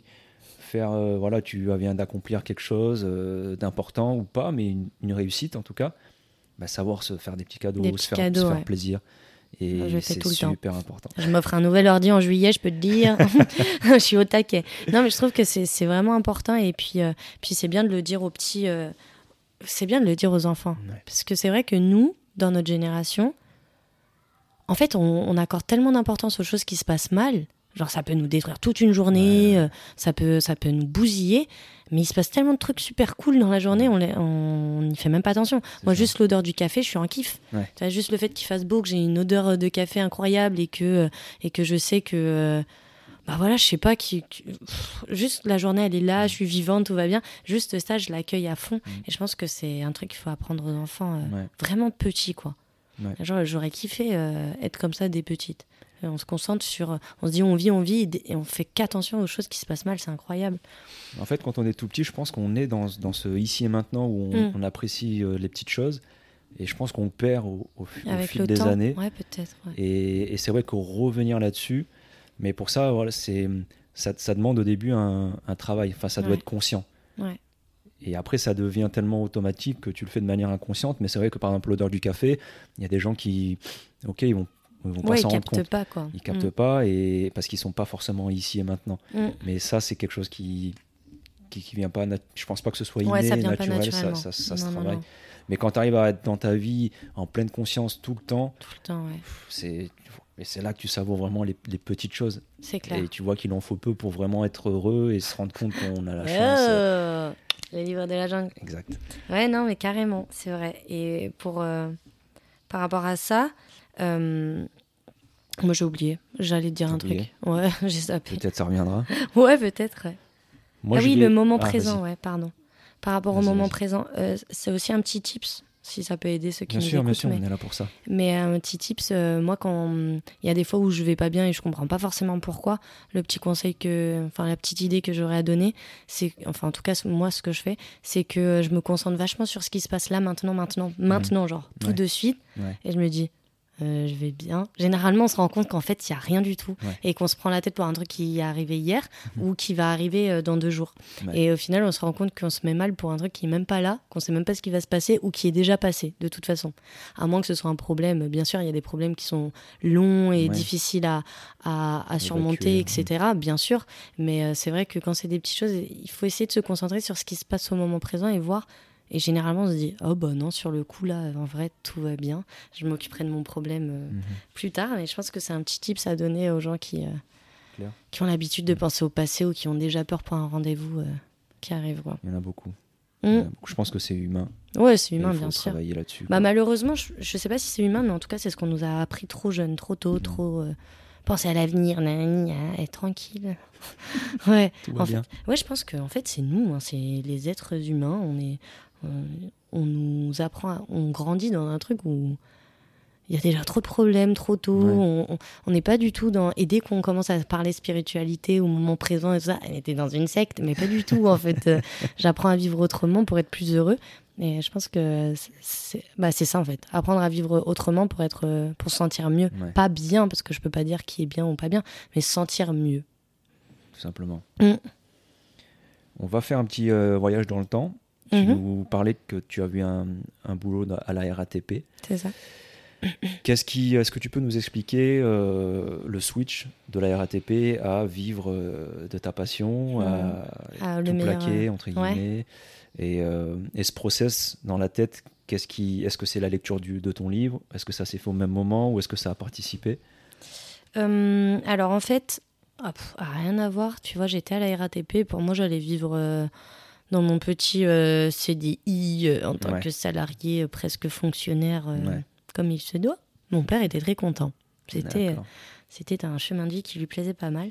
Et en fait, euh, euh, en 2016, j'a- j'ai appris que j'étais malade, donc Ouais. que j'avais euh, de la narcolepsie. Mhm. Donc la narcolepsie, pour ceux qui connaissent pas, c'est quand on s'endort sans prévenir. N'importe quand. Ouais, n'importe quand.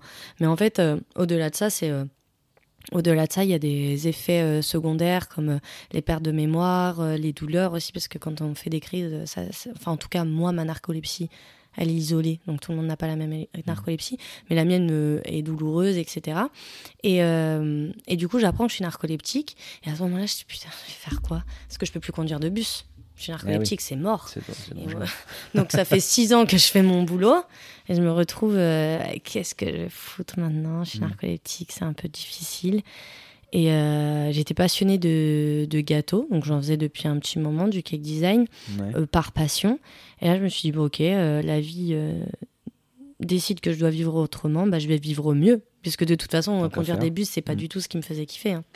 Donc euh, j'arrête de conduire des bus parce que bah, j'ai plus le droit. On me met dans un service de ligne. Donc service de ligne, c'est les gens qui servent un peu à rien. euh, ils Mm. comptent le nombre de gens qui montent et descendent des bus. euh, je regardais si les arrêts de bus étaient aux normes et tout. C'était, c'était un peu relou. Pas très passionnant. C'était dur, c'était dur de se réveiller le matin Ouais. pour faire ça. Et, et du coup, j'ai dit, ok, bon, c'est le moment, vois ce qui peut, euh, ce qui, ce qui peut venir. Et à partir de là, en faisant des gâteaux, bah, je commençais à... Je suis allée voir des salons de thé, comment je pouvais ouvrir mon salon de thé, comment je pouvais faire des commandes. J'ai commencé à faire des commandes, etc. Et là, j'ai vu le meilleur pâtissier. C'était une émission que je suivais pas euh, forcément, Mhm. mais euh, je me suis dit, j'ai rien à perdre. Donc, euh, j'ai postulé. J'ai été refusée. Ouais. J'ai dit, Hum, hum. sauf que moi, j'avais pas prévu d'être refusée là. Et en fait, euh, j'ai pas d'autre idée. Qu'est-ce que Ouais. je vais faire? Donc, euh, j'ai dit, bon, je- j'ai pas aimé qu'ils me disent non. Et euh, j'ai continué à faire des gâteaux. Et là, j'ai réussi à comprendre la puissance des réseaux sociaux assez rapidement parce qu'en fait, j'ai pas arrêté de mentionner euh, M6, le meilleur pâtissier, etc. Et là, il me rappelle. Au meilleur pâtissier, me rappelle. Ils disent pourquoi on t'avait dit non et tout? Je- J'en ai aucune idée. Bien sûr que je savais pourquoi il m'avait Ouais. dit non. Parce que je faisais trop de cake design et tout. Ça, ça n'allait pas pour le meilleur pâtissier. Il fallait faire de la pâtisserie. Et, je, fais, je sais pas du tout. Ils me font, mais tu fais de la pâtisserie? Je fais, oui, bien sûr, mais j'en mets pas sur les réseaux parce que, euh, voilà, je le garde pour moi. Pas vrai du tout. Faux, complètement faux. Grosse menteuse. Euh, je faisais pas du tout de pâtisserie, je faisais vraiment que du cake design. Il dit, tu peux m'envoyer des photos euh, d'ici une semaine? Bien sûr. Et je te jure, j'ai commencé à faire des tartes, des machins, machin, machin. J'ai fait des photos et je lui dis, voilà ce que je fais. Il me dit, ah, super. Écoute, euh, tu vas passer euh, un casting vid- vidéo. Donc, je passe le casting Ouais. vidéo, ça se passe bien. Je vais, je vais la faire courte, je passe tous les castings, tout se passe bien. Et je suis prise. Et en fait, c'est ça, à partir de là, où je me suis dit, OK, euh, Gabriella, t'as un pied dedans. Il faut que t'aies les deux. Mhm. Et euh, je savais mes lacunes, hein, je savais que je faisais pas de pâtisserie. Donc, t'arrives dans une émission, tu sais pas faire de pâtisserie. euh, Ouais. je me suis entraînée Compliqué. pendant. Ouais, c'était chaud. Bah là, je, peur, quoi. je me mettais. Bah là, on sortait de sa zone de confort, hein, c'est le cas de le dire. Mais en fait, je savais les répercussions que ça pouvait avoir si je m'en donnais les moyens. ouais. Et à partir de, à partir de là, je savais que j'allais m'en donner les moyens. Ouais. Donc il fallait que je sois dedans. Et euh, bah, mon aventure du meilleur pâtissier, elle était complètement différente que d'autres, puisque moi, j'étais, euh, je ne savais rien. Donc j'apprenais tout sur le tas. Euh, pendant que tout le monde faisait la fête à la fin des, des- tournages, bah, moi, j'étais dans ma chambre en train de regarder les textures des trucs dans des livres, dans des chaînes YouTube et tout. Apprendre avec une de, de mes amies qui, qui était au meilleur pâtissier avec moi. Donc je l'ai rencontrée là-bas. Elle s'appelle Rachel. Elle m'a beaucoup aidée. Et à partir de là, donc ça, ça s'est terminé. Forcément, après la télé, c'est pas, euh, c'est pas, c'est pas, tu deviens une jet set. hein. Mhm. Après la télé, j'ai repris mon boulot Ouais. euh, de SDL à la RATP que je détestais, et, euh, et j'ai mis un- à peu près un an et demi à monter mon projet, à rester à la RATP, et en même temps monter ma boîte, en même temps passer mon CAP en candidat libre. Et en fait, c'est ça. En fait, dès que j'ai su que je pouvais changer de vie, bah, j'ai été très déterminée, très focus Ok. Avec moins de confiance en moi que j'ai aujourd'hui. hein. J'avais aucune confiance en moi. J'ai vraiment appris euh, sur le tas. euh, j'ai vraiment, euh, j'ai beaucoup culpabilisé. J'ai beaucoup, je m'en suis, enfin, je m'en suis mis plein la gueule toute seule. Mais ça a été hyper chaud au début. Mais voilà, je savais où je voulais aller en fait. Et après, dès que j'ai eu mon pied dedans, enfin mon deuxième pied dedans, Mhm. j'ai lâché la RATP. Donc ça a été vraiment, c'est la maladie en fait qui m'a fait changer. Je sais pas si j'a- si j'avais pas été malade, je sais pas si je me serais dit un jour change de vie, tu vois. Finalement, c'est vraiment le fait d'être tombée malade et de me dire euh, bah voilà, tu pourras pas faire euh, tous les métiers que. euh, en, en étant euh, dans une boîte, Ouais. tout ce que, tous les boulots auraient été difficiles pour moi, tout. Que ce soit de la vente, que ce soit de conduire des bus, serveuse. À partir du moment où on m'avait diagnostiqué la maladie, euh, c'était chaud, quoi. Ça limite beaucoup. ouais. Ouais, et du coup, euh, je me suis dit, sois ta pro- propre patronne. Et écoute, ça fait maintenant vraiment, du coup, vraiment trois ans, je crois que je suis dedans. Cinq, trois, cinq ans. Super. Attends, ça fait six ans que j'ai lâché. la- Ouais, donc ça fait trois ans que je suis vraiment chef d'entreprise de ma boîte. Avant, j'étais en auto-entreprise, en même temps que le boulot. Et depuis, je fais beaucoup moins de crises. Ah ouais. C'est incroyable, hein Bah, Ouais, mais Avant, je faisais entre pas étonnant. 4 et 5 crises par euh, jour. 4 et 5 crises, c'est énorme. Ouais. Euh, sachant que je peux dormir entre, euh, entre 20 minutes minimum et euh, mon maximum, ça a été 43 heures quand même. Donc tu te dis 43 heures? 43 heures. C'était chaud. Waouh. Ouais, j'ai raté des rendez-vous et tout. Cette journée, euh, il y a une journée qui est passée, je l'ai jamais vue, quoi, tu vois. Et, euh, et du coup, sachant ça, que tu fais 4 ou 5 crises par jour, aujourd'hui, je fais une crise tous les 3 mois. Par contre, la crise est très douloureuse, mais c'est une crise tous les 3-4 mois Ouais. bah, ça change la vie. Et je pense Ah que ouais. le fait d'être auto- auto-entrepreneur, enfin d'être en SARL maintenant, euh, de, de, de, de décider de ta vie, de ton avenir, de comment tu vas gagner ton argent, que personne te dise rien, de, de pouvoir te lever, prendre des vacances quand tu veux, même si ça fait 10 mois que j'ai pas pris de vacances. Et ben là, tu te dis vraiment, bah, ton- la maladie, elle va aussi avec. Donc tu te dis, comme quoi, euh, tout est dans la tête quand même. hein. Ouais, tout est lié. là. T'es plus Euh, épanoui dans ton ouais, c'est ça. donc, euh, Même, je suis, je suis vraiment qui je veux être Ouais. vraiment, tu vois. Enfin, je sais que je menais une vie qui ne me correspondait pas du tout avant. tu vois. C'était pas du tout moi. ouais. Maintenant, je suis bien.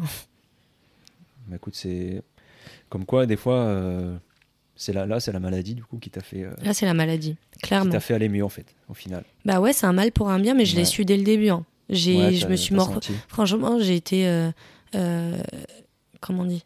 Je me suis euh, laissé aller pendant 3-4 jours Ouais. quand j'ai eu la maladie, en me disant euh, je vais foutre quoi maintenant Surtout que t'as une carte et tout, quoi. T'es fiché euh, Ah ouais.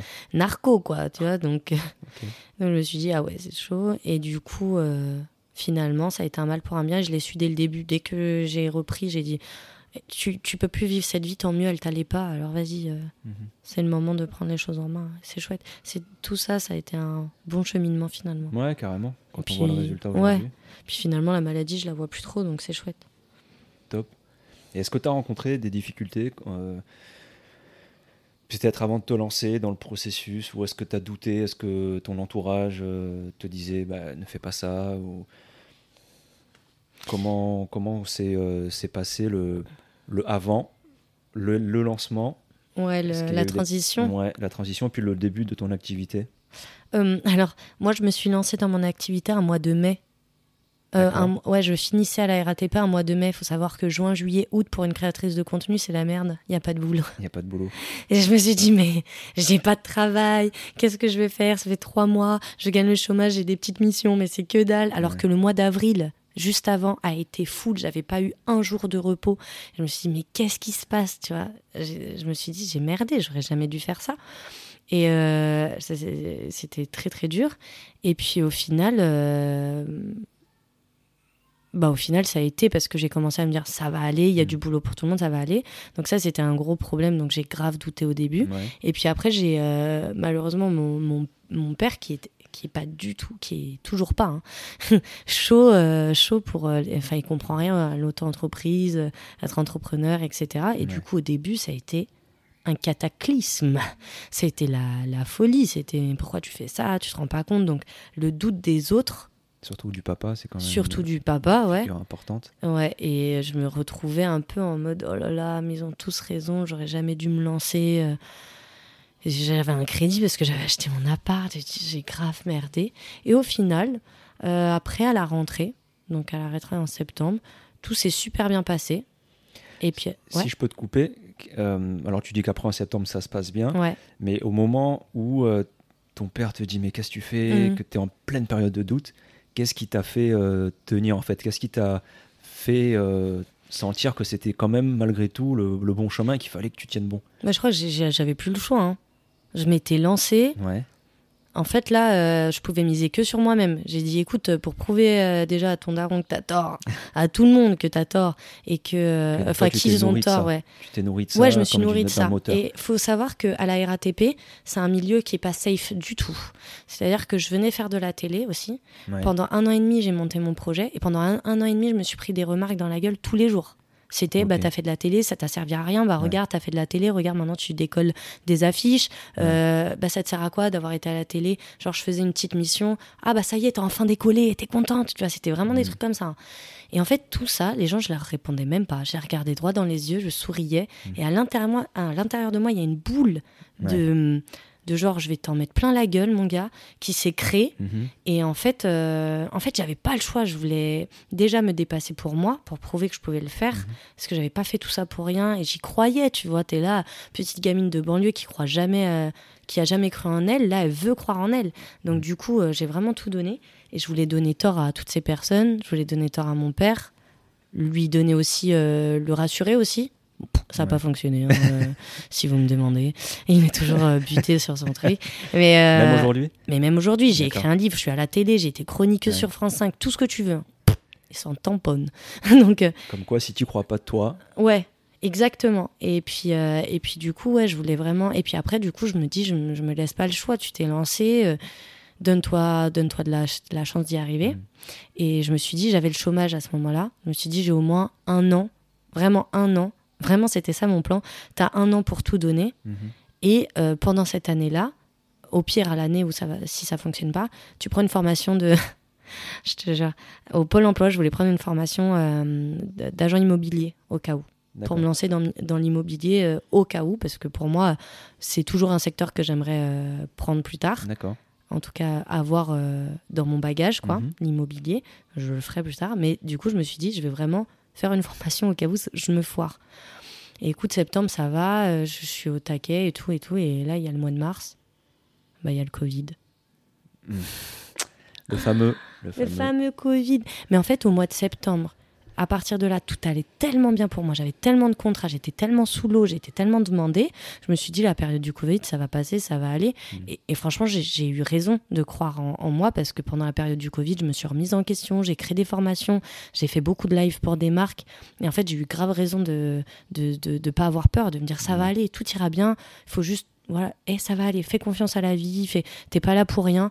Et cette phrase, elle a beaucoup résonné. Et il y a aussi une phrase qui résonne beaucoup, c'est fais ce que tu dois faire en attendant de faire ce que tu as envie de faire. Et, euh, Ouais. et cette phrase, elle m'a, ça a été mon leitmotiv pendant très longtemps. Quand tu à la RATP, tu dois te lever et, et faire face à des gros connards qui te disent que, t'es, que tu t'es- S'ils nous écoutent. Ah oui, non mais je leur fais un gros big up hein. Euh, et te dire que mais aucunement, mais ils ont été tellement méchants avec moi, je te jure, vraiment. C'est de la méchanceté gratuite, de la jalousie. Et ils ont essayé de me descendre plus bas que terre. Et au final, euh, bah, quand je suis partie, c'est une vraie anecdote. Quand je suis partie, ils m'ont laissé un, un petit mot en disant oui, c'est ton dernier jour, euh, bon courage, nanana, enfin bravo et tout ça, tout ça. Et euh, le lendemain, je devais aller chercher des affaires et je les ai vues. Et son mot, je l'avais dans la main, je savais que j'allais le voir, le mec. Ça a été un gros. Un, un- pff, un enfoiré, vraiment. j'ai regardé, j'ai déchiré son mot, je lui ai fait un gros doigt, je lui ai dit Je te souhaite pas bon courage à toi. Et je me suis barrée. Mais pour de vrai, vraiment la rage, tu vois. Ouais, ouais, ouais. Et, euh, et j'étais contente de faire ça, en leur disant Moi, je me casse, toi, tu restes là. Et t'as jamais. Mais vraiment, les méchancetés, je te jure. C'était vraiment. euh, limite, on me donnait un balai pour, euh, pour faire les entrepôts de la RATP. Parce que pour eux, je servais plus à rien, que Mm. j'avais été à la télé pour rien, quoi. Donc j'ai été bien contente. euh. Donc en fait, la rage, finalement, ça a été un peu mon leitmotiv. D'accord, ouais, donc c'était ton moteur. Ouais, un peu. Intéressant. Ouais. Et euh, donc là, on a parlé un peu des difficultés. euh, mais quelle, était, euh, quelle a été ou quelle est ta plus grande réussite dans, dans tout ce parcours, la, la chose dont tu es le, la plus fière aujourd'hui? Je crois, franchement, c'est au-delà du boulot. Je suis le, le- la chose dans laquelle, pour laquelle je suis le plus, la plus fière, je pense que ça se dit comme ça, je peux. Oui. Euh, c'est vraiment le fait d'être si euh, sereine, en fait. Vraiment, pour moi, euh, elle est là. Si on parle d'une fierté en, en globalité, ce sera celle-ci. C'est- vraiment euh, comprendre que je peux pas tout gérer, d'avoir confiance, d'avoir foi en moi, d'avoir confiance en la vie, de se dire que c'est cool, que tu peux y Mhm. arriver. Et c'est vraiment ça, le fait d'être beaucoup plus sereine. Ça, ça fait du bien, parce que depuis toujours, j'ai toujours été quelqu'un de très anxieuse, très angoissée. Et de de se sentir si sereine, C'est ça ma plus grande fierté, c'est d'avoir fait tout ce travail, même dans l'entrepreneuriat, ça m'a beaucoup appris, d'avoir fait tout ce travail et de me dire que aujourd'hui, euh, il y a beaucoup de choses qui peuvent glisser en moi. Par exemple, ma réaction à la RATP, je suis sûre que j'aurais jamais eu la même aujourd'hui. Aujourd'hui, j'aurais pas eu la rage comme ça. Mm. Je serais partie sans dire un mot, qu'un léger sourire, allez salut. Mais là, euh, la rage, elle m'a vachement animée. Après, c'est bien, hein, parce que ça m'a aidé à un moment. Je pense que les émotions sont toutes importantes à un moment ou, un autre de notre vie. Et je pense que là, euh, ça m'a fait du bien. J'étais très contente de partir comme ça, mais je crois qu'il a encore cette image dans la tête. Mais aujourd'hui, c'est sûr que j'aurais pas réagi comme ça. Et puis même, j'aurais pas mis un an euh, et demi, même presque deux, à me lancer. Je me serais lancée beaucoup plus rapidement. Ah, c'est sûr. C'est sûr. Et c'est là ma fierté, d'avoir moins peur, d'être sereine, de se dire euh, la vie elle est belle, vas-y fonce, tu mhm. verras bien. Même si euh, bien sûr je suis pas, euh, c'est pas parce que je suis comme ça qu'il m'arrivera rien dans la vie, hein, les maladies, les trucs, mhm. évidemment. Mais c'est ça ma plus grande fierté. D'accord. Et hum, toujours dans cette quête d'amélioration, quels sont d'après toi tes axes justement d'amélioration et, et comment tu t'y prends pour les travailler? Est-ce que c'est de la lecture? Est-ce que c'est faire des formations? Tu, tu me disais tout à l'heure que tu étais coaché. Donc, euh, est-ce que tu peux nous donner tes axes? Quels sont tes, tes objectifs là, euh, à court, moyen, long terme? Euh, Dans le long terme, c'est dans le long terme, j'aimerais réussir à être tellement sereine que j'aurais plus besoin de me dépasser autant professionnellement parce que je pense aussi c'est aussi un combat, se dire j'ai envie d'y arriver, j'ai envie de réussir, nanana. C'est aussi le fait de cette réussite aussi. J'ai soif de réussite depuis toujours et je sais que euh, un jour, quand elle s'apaisera cette soif de réussite, je pense que j'aurai atteint un niveau de, sérénité, de sérénité dans ma vie qui sera importante et j'ai hâte d'arriver à ce niveau parce que je sais bien que je suis toujours euh, je suis toujours au taquet, je suis toujours euh, là, tu vois. Mhm. Et c'est vrai que même si j'accueille les tout, enfin mon cerveau est quand même il travaille tout le temps parce que j'ai soif de réussite. Mhm. Et je pense que euh, dans le long terme, j'aimerais me dire que je suis assez posée financièrement et, et spirituellement parlant aussi mhm. pour me dire que je peux être plus tranquille. Donc ça, et peut-être tout arrêter et vivre sur une plage. En vrai, ça, c'est vachement mon rêve. J'aimerais vivre sur une plage avec ma femme, j'espère des enfants, et écrire des livres. Voilà. Pas mal. Et vendre des pastèques et des ananas, je te jure, c'est aussi simple que ça. Mais J'aurais quand même envie de gagner plein d'argent pour réussir à faire ça sereinement. Mais euh, ça, c'est au long terme, vraiment long terme. Après mon développement personnel, j'arrêterai jamais. Pour être honnête, j'arrêterai jamais. Euh, parce que c'est un truc qui c'est comme une relation euh, une relation toxique tu vas l'arrêter parce que ça te fait du mal une relation qui te fait du bien tu continues parce qu'elle te mhm. fait du bien bah, moi ma relation avec mon propre développement personnel je pense que c'est la chose qui me fait le plus de bien et je n'arrêterai jamais. Et c'est assez naturel, ça vient assez naturellement. J'ai pas du tout envie d'arrêter. Et puis euh, j'ai envie de développer ça et je suis curieuse de savoir tout ce qui va arriver. Parce que je me dis, je suis tellement, j'ai tellement évolué mhm. de, de, de, zéro à mes 31 ans. Et c'est peu 31 ans, il y a encore plein de choses. Clair. Et du coup, je me dis, euh, je suis trop curieuse de savoir comment je vais me développer. Et, euh, Bon, alors après, ça, c'est les gens qui y croient ou qui, qui n'y croient pas, mais je suis très dans le, dans le spiritisme, dans la spiritualité. Et j'ai hâte de savoir où ça va me mener, tout ça. D'accord. Je suis sûre que je peux atteindre un niveau de, de, de, de, de sérénité, de, de joie euh, cool, quoi, de bonheur, sans forcément avoir euh, un compte en banque hyper rempli ou une belle maison. Le bonheur, je pense que c'est la quête de tout le monde. Enfin, je sais pas, peut-être. En tout cas, c'est la mienne. Je pense, euh, oui, en tout cas, c'est important. Et après, on n'a on pas tous la même définition de ce bonheur-là. Mais encore faut-il se poser la question, parce mm, qu'il mm. y a beaucoup de gens ok, être heureux, mais à quoi ça correspond en fait C'est vrai, c'est vrai ce que tu dis. Si tu sais ce que c'est, bah, tu peux tendre vers ça, mais si tu ne sais pas à quoi ça correspond, quelle est ta définition de ton bonheur, tu vas vivoter, mais euh, sans vraiment savoir où aller peut-être, tu vois. Donc c'est important de poser les choses. Euh, ça me fait penser, tu dis donc cette quête de développer ta spiritualité, etc. Est-ce que c'est ton carburant au quotidien? Est-ce que c'est ça qui te, qui te nourrit? Ou est-ce que pour le moment c'est plus ton, le développement de ta, de ta carrière pro, de ta boîte? Bah, Je pense que l'un ne va pas sans l'autre en vrai. Déjà, comme je disais, j'ai soif de réussite et je suis aujourd'hui. Euh, bah, alors, moi, je suis dans la, dans la pâtisserie de base. Aujourd'hui, je suis passionnée par l'entrepreneuriat en général. Et du coup, ça me fait kiffer quoi, de créer des projets, créer des trucs, euh, rencontrer de nouvelles personnes. C'est vraiment un kiff, donc, euh, donc ça. Et euh, ensuite, pour. ah mince, j'ai oublié la question. Qu'est-ce qui te nourrit en fait Ah oui. et ensuite, le développement personnel et tout ça, tout ce qui concerne le, le développement personnel. Ouais, ça me nourrit parce que c'est un, une vraie passion en fait. De, de voir à quel point on peut évoluer. Parce que les personnes qui m'entendent là se disent Oh, a l'air cool. Mm. Mais il faut, faut vraiment, toutes les personnes qui me connaissent depuis longtemps se disent Mais mais elle est passée où l'autre Gabriella? Non, mais vraiment parce qu'il y a une vraie évolution et c'est une joie intense de voir à quel point on peut. On dit oui, on, personne ne change, on peut pas changer, mais c'est complètement faux. On peut changer, on peut s'améliorer, on peut être une meilleure personne, on peut travailler sur ses démons, sur ses peurs. Mm. Et je pense que la seule chose, c'est de le vouloir et de le, et de le faire soi-même parce qu'il n'y a personne qui va venir et te dire tiens, ça va t'aider. Parce que même si je suis coachée, et ça c'est plus dans le développement euh, professionnel que je suis coachée, parce que je ne connais pas tout, étant donné que j'ai fait des études dans la restauration et tout, enfin il y a vraiment plein de choses que je connais pas. Mhm. Et du coup, j'apprends. Mais euh, en développement personnel, ouais, ça me nourrit. Et puis même le fait d'accueillir les émotions, de dire que tu vis dans le moment présent, mais la joie Enfin, il y a des moments, je suis sub, sub, submergée, de joie d'être si heureuse. Et je me dis, mais je suis tellement heureuse, mais comment c'est possible d'être tellement heureuse?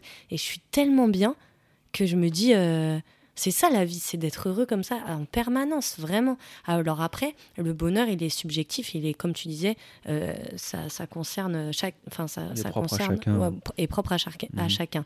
Le bonheur, ça peut être avoir plein d'enfants et vivre sur une plage, euh, pas forcément avoir une carrière de ouf. On s'en mhm. fout en fait. à partir du moment où tu trouves toi ton ton ton ton focus euh, bonheur. Enfin, moi, je l'ai trouvé, et c'est bizarre, mais dans ma tête, tout est tellement clair. Mm. J'ai tellement envie de me développer professionnellement, je sais où je vais. C'est très clair parce qu'en fait, j'ai l'esprit très, euh, très serein. Et je me fais confiance, je fais confiance à la vie, j'ai foi en fait, j'ai foi en la vie. Parce que tu as posé aussi un moment euh, les choses. Et c'est comme, j'aime bien prendre l'exemple du GPS, mm. tu pars en voiture, tu mets pas de destination, bah, tu vas rouler, tu vas peut-être te perdre, tu vas peut-être faire des détours, alors que si tu as ton, ta destination dès le départ, es focus, quoi, tu vas. focus et tu sais euh, vers, mm. quoi, vers quoi aller, et c'est beaucoup plus simple. C'est ça. Et, euh, et, après, plus les objectifs et, sont clairs, précis et bien définis en amont, plus tu es focus, ouais, Après, effectivement. tu mets en place ton plan d'action et, c'est beaucoup plus simple. Après, bien sûr, il y, a des, y a des bâtons dans les roues, mais c'est marrant quand tu es focus et que tu sais où tu veux aller, bah, tu sais que tu vas en avoir. De toute façon, tu le sais. Tu auras juste à, Moi, je m'inquiète jamais. Je me dis, c'est ce que je dis à Victoire. Donc, Victoire, c'est ma femme. Je lui dis, euh, elle me dit, oui, imagine ça, ça, ça. Je lui dis, mais à ce moment-là, on aura des solutions. N'y pense pas, ça sert à rien. Le, au moment voulu, tu mm. trouveras les solutions. Et à partir de là, tu sais que tu auras des galères, mais tu trouveras les solutions. Ah, parce que putain, des galères, j'en ai eu. Hein. C'est chaud. Hein. C'est chaud. Il y a des trucs, tu dis, mais t'es dans un film. Mais au final, ça s'arrange. Et après, c'est juste un mauvais souvenir. quoi. Même pas, en fait. Tu le gardes même pas. Ouais. Est-ce que c'est oui, c'est des choses qui peuvent aussi t'aider pour l'avenir? Est-ce que tu gardes de tes galères des, des enseignements euh, qui te euh, servent aujourd'hui? Bah écoute, euh, ça c'est ce que j'apprends à, toutes les personnes qui rentrent dans ma formation, c'est quand ils rentrent dans un rendez-vous, il faut pas qu'ils rentrent dans un rendez-vous et qu'ils se disent ouais j'ai eu un rendez-vous, il s'est bien ou il s'est mal passé. Ouais. Non, il faut revoir tout ce rendez-vous et te dire pourquoi il s'est bien passé, pourquoi il s'est mal passé. C'est ton pitch, c'est ta posture, c'est ton projet, c'est quoi? Et c'est ce que j'apprends aux gens, c'est aux personnes que je coach, c'est vraiment tu gardes de tes réussites, c'est génial, mais tes échecs. Moi, j'ai jamais fait deux fois la même erreur. J'ai jamais fait deux fois la même erreur parce que c'est mort. Dès que en fait je, fais une erreur, j'ai un carnet. J'en ai plein maintenant, mais j'ai un carnet à ce moment-là et je note tout dedans. C'est-à-dire que si j'ai fait une erreur, si j'ai eu un rendez-vous, je sais pourquoi j'ai merdé, je sais pourquoi ça s'est mal mhm. passé, et du coup je vais l'améliorer pour le prochain rendez-vous. Mais jamais je reste sur une sur une erreur. Et pareil pour mes victoires, quand je réussis quelque chose, je me dis, OK, pourquoi ça a bien fonctionné Je note et je recommence ce qui a fonctionné, tu vois. Et ça, c'est hyper important et je le conseille à, à tout le monde parce que si tu avances comme ça, sans, sans, pas sans écrire, je vais un peu loin moi, mais euh, sans prendre conscience de tes réussites et tes échecs, c'est un peu comme avancer à, l'aveugle, quoi. Euh, tu prends pas de tes leçons, tu te prends encore un mur et un deuxième ouais, C'est un peu comme les relations. Euh, mm. quand quelqu'un quand quelqu'un me dit, euh, putain, je tombe que sur des cons ou sur des connes, et je leur dis, mais t'as rien appris. Du coup, enfin, vas-y, analyse, analyse les choses et bon après. Après, c'est, enfin, vraiment, c'est propre à chacun. Moi, je suis quelqu'un qui analyse, qui fait que, euh, qui fait que, euh, ouais, je, je, fais que analyser tout le temps, à mmh. réfléchir, à, à me dire. Euh, j'essaye toujours d'apprendre à chaque fois. Donc après, c'est propre à chacun, mais si vous pouvez le faire, en tout cas, avoir un carnet pour ça, mmh. c'est pas mal. Mais c'est important l'analyse et les feedbacks. Tu peux avoir des feedbacks extérieurs, mais tu peux, comme tu le dis, te faire ton propre feedback, mm. c'est-à-dire ton retour sur euh, l'événement qui vient de se passer. Par exemple, nous, dans le sport et dans le basket en particulier, après les matchs, on fait souvent des séances vidéo. C'est-à-dire que le match est enregistré, ah que tu gagnes ou que tu perdes. Ça a souvent plus d'intérêt quand tu perds, parce que c'est qu'il y a eu des choses qui ne se sont pas bien passées. Euh, quoi refaire. Voilà, donc là, tu regardes telle action, euh, qu'est-ce qui n'a pas été et, euh, et euh, à contrario, quand ça s'est bien passé, que tu as gagné, c'est aussi intéressant parfois de faire des séances vidéo pour dire côté, écoutez les gars, là ça a été super, cette séquence par exemple, la défense, l'attaque, machin. Au moins tu sais quand tu as perdu ce qu'il faut pas refaire et quand mm. tu as gagné ce qu'il faut essayer de réitérer. Ou d'améliorer, ouais, effectivement. ou d'améliorer, bien mm. sûr. Ils font ça aux échecs aussi. Ouais, mais je pense que, en tout cas, l'analyse après, après, euh, après coup, mm. ça peut être que, que constructif quand c'est fait dans, la, dans le bon état d'esprit. Ouais, c'est ça. Mais comme tu dis, si tu fais des choses et que tu sais pas ce qui s'est passé, tu ne sais pas de comprendre pourquoi, bah, tu peux que te.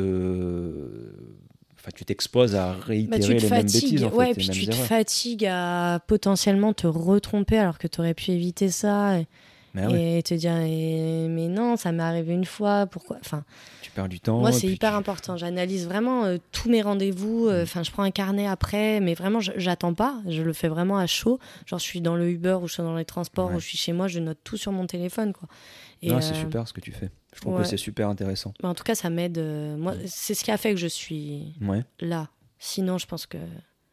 En plus, j'ai une très mauvaise mémoire, comme bah, je suis narcoleptique. Du coup, je suis obligée de noter. Et du coup, comme j'ai une mémoire visuelle, ça m'aide aussi à me dire, du coup, je l'écris, je le lis, et après, je sais que à ce moment-là, je me dis, oh là là, j'ai déjà fait une connerie comme ça, non, bah, je vais pas refaire. Du coup, ça m'aide, et je pense que vraiment, faites-le, faites-le pour tout. Écoutez, Gabriella, faites-le. Euh, est-ce que tu avais des idées reçues au début de ta carrière d'entrepreneuse qu'aujourd'hui euh, tu n'as plus ou qu'est-ce que tu croyais au départ que tu ne crois plus aujourd'hui? Est-ce qu'il y a des choses qui ont euh, évolué là-dessus? J'étais persuadée que pour réussir, il fallait être intelligent, riche, beau, fort. Non, je rigole, beau, non, mais que, non, qu'il fallait être hyper intelligent et hyper riche. Je suis ni intelligente et je suis ni riche. Et pourtant, et pourtant, ça va, je réussis. T'es sûr de ça ou Non, non, non, je rigole. Mais euh, je veux dire, j'ai jamais été la bonne élève. J'ai jamais été. Euh, c'est pas moi qu'on vient voir euh, quand on veut. Hum, tu sais comment on fait des. Je dis de la merde, mais des multiplications, tu vois. non, c'est pas moi qu'on vient voir pour ce genre de truc. Mais et surtout quand j'étais jeune, j'étais vraiment. Je te jure, quand quelqu'un avait une moins bonne note que moi, il disait oh, Gabriella, elle a mieux que toi. Je te jure, c'est ça. Et, et pourtant, j'avais pas des mauvaises notes. Hein. Après, dès qu'il suffisait d'avoir des contrôles ou mon bac ou tout ça, j'ai toujours réussi. Mais je suis pas voilà et aujourd'hui je sais que et c'est pour ça que j'ai fait cette formation vivre food c'est parce que j'ai aucun doute quant à enfin je sais que tout le monde peut y arriver tout le monde mais tout le monde il suffit juste de le vouloir il le faut vraiment il le il faut le vouloir vraiment et il faut vraiment vouloir euh, je sais pas, euh, en fait, il faut se donner l'impulsion à nous-mêmes. Mm. À partir de là, dès que tu en as envie et que tu te donnes l'impulsion, il y a rien qui peut t'arrêter. Ça peut être plus long pour certains. Moi, pour moi, ça a été, c'est, long pour moi. Je suis vraiment la nana. Euh, tu vois, sur les réseaux sociaux, euh, il y en a qui ont augmenté beaucoup plus vite que moi euh, en faisant, voilà, parce qu'ils bossent sur le domaine de l'entrepreneuriat. Il y en a qui, moi, je vais créer une formation, je vais mettre un an à la faire décoller. Quelqu'un va créer une formation, il va mettre deux mois à la faire décoller. Mais c'est pas grave en fait. Je m'accroche et même si pour moi c'est plus difficile parce que bah, bah j'ai aussi conscience que j'ai des, des, des, problèmes de mémoire avec la narcolepsie et je sais que ce sera plus difficile à cause de ça. Parfois sur beaucoup de choses, je peux oublier beaucoup de choses, c'est pour ça que je note. Mais c'est pas grave en fait. Je me dis c'est pas grave, ça prendra le temps. J'ai des lacunes, mais ça prendra le temps, mais ça, ça viendra.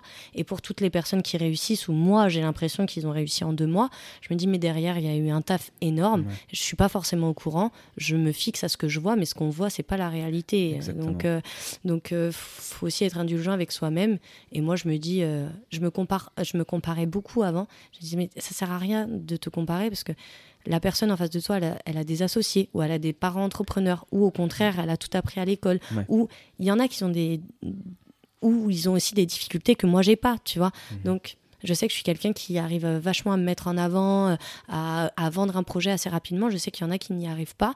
Et. Euh, et, là, ça va être leur handicap, même s'ils sont très forts euh, dans toutes les stratégies et tout, bah, s'ils arrivent pas. Chacun ses handicaps, chacun ses, a, ses, ses points positifs.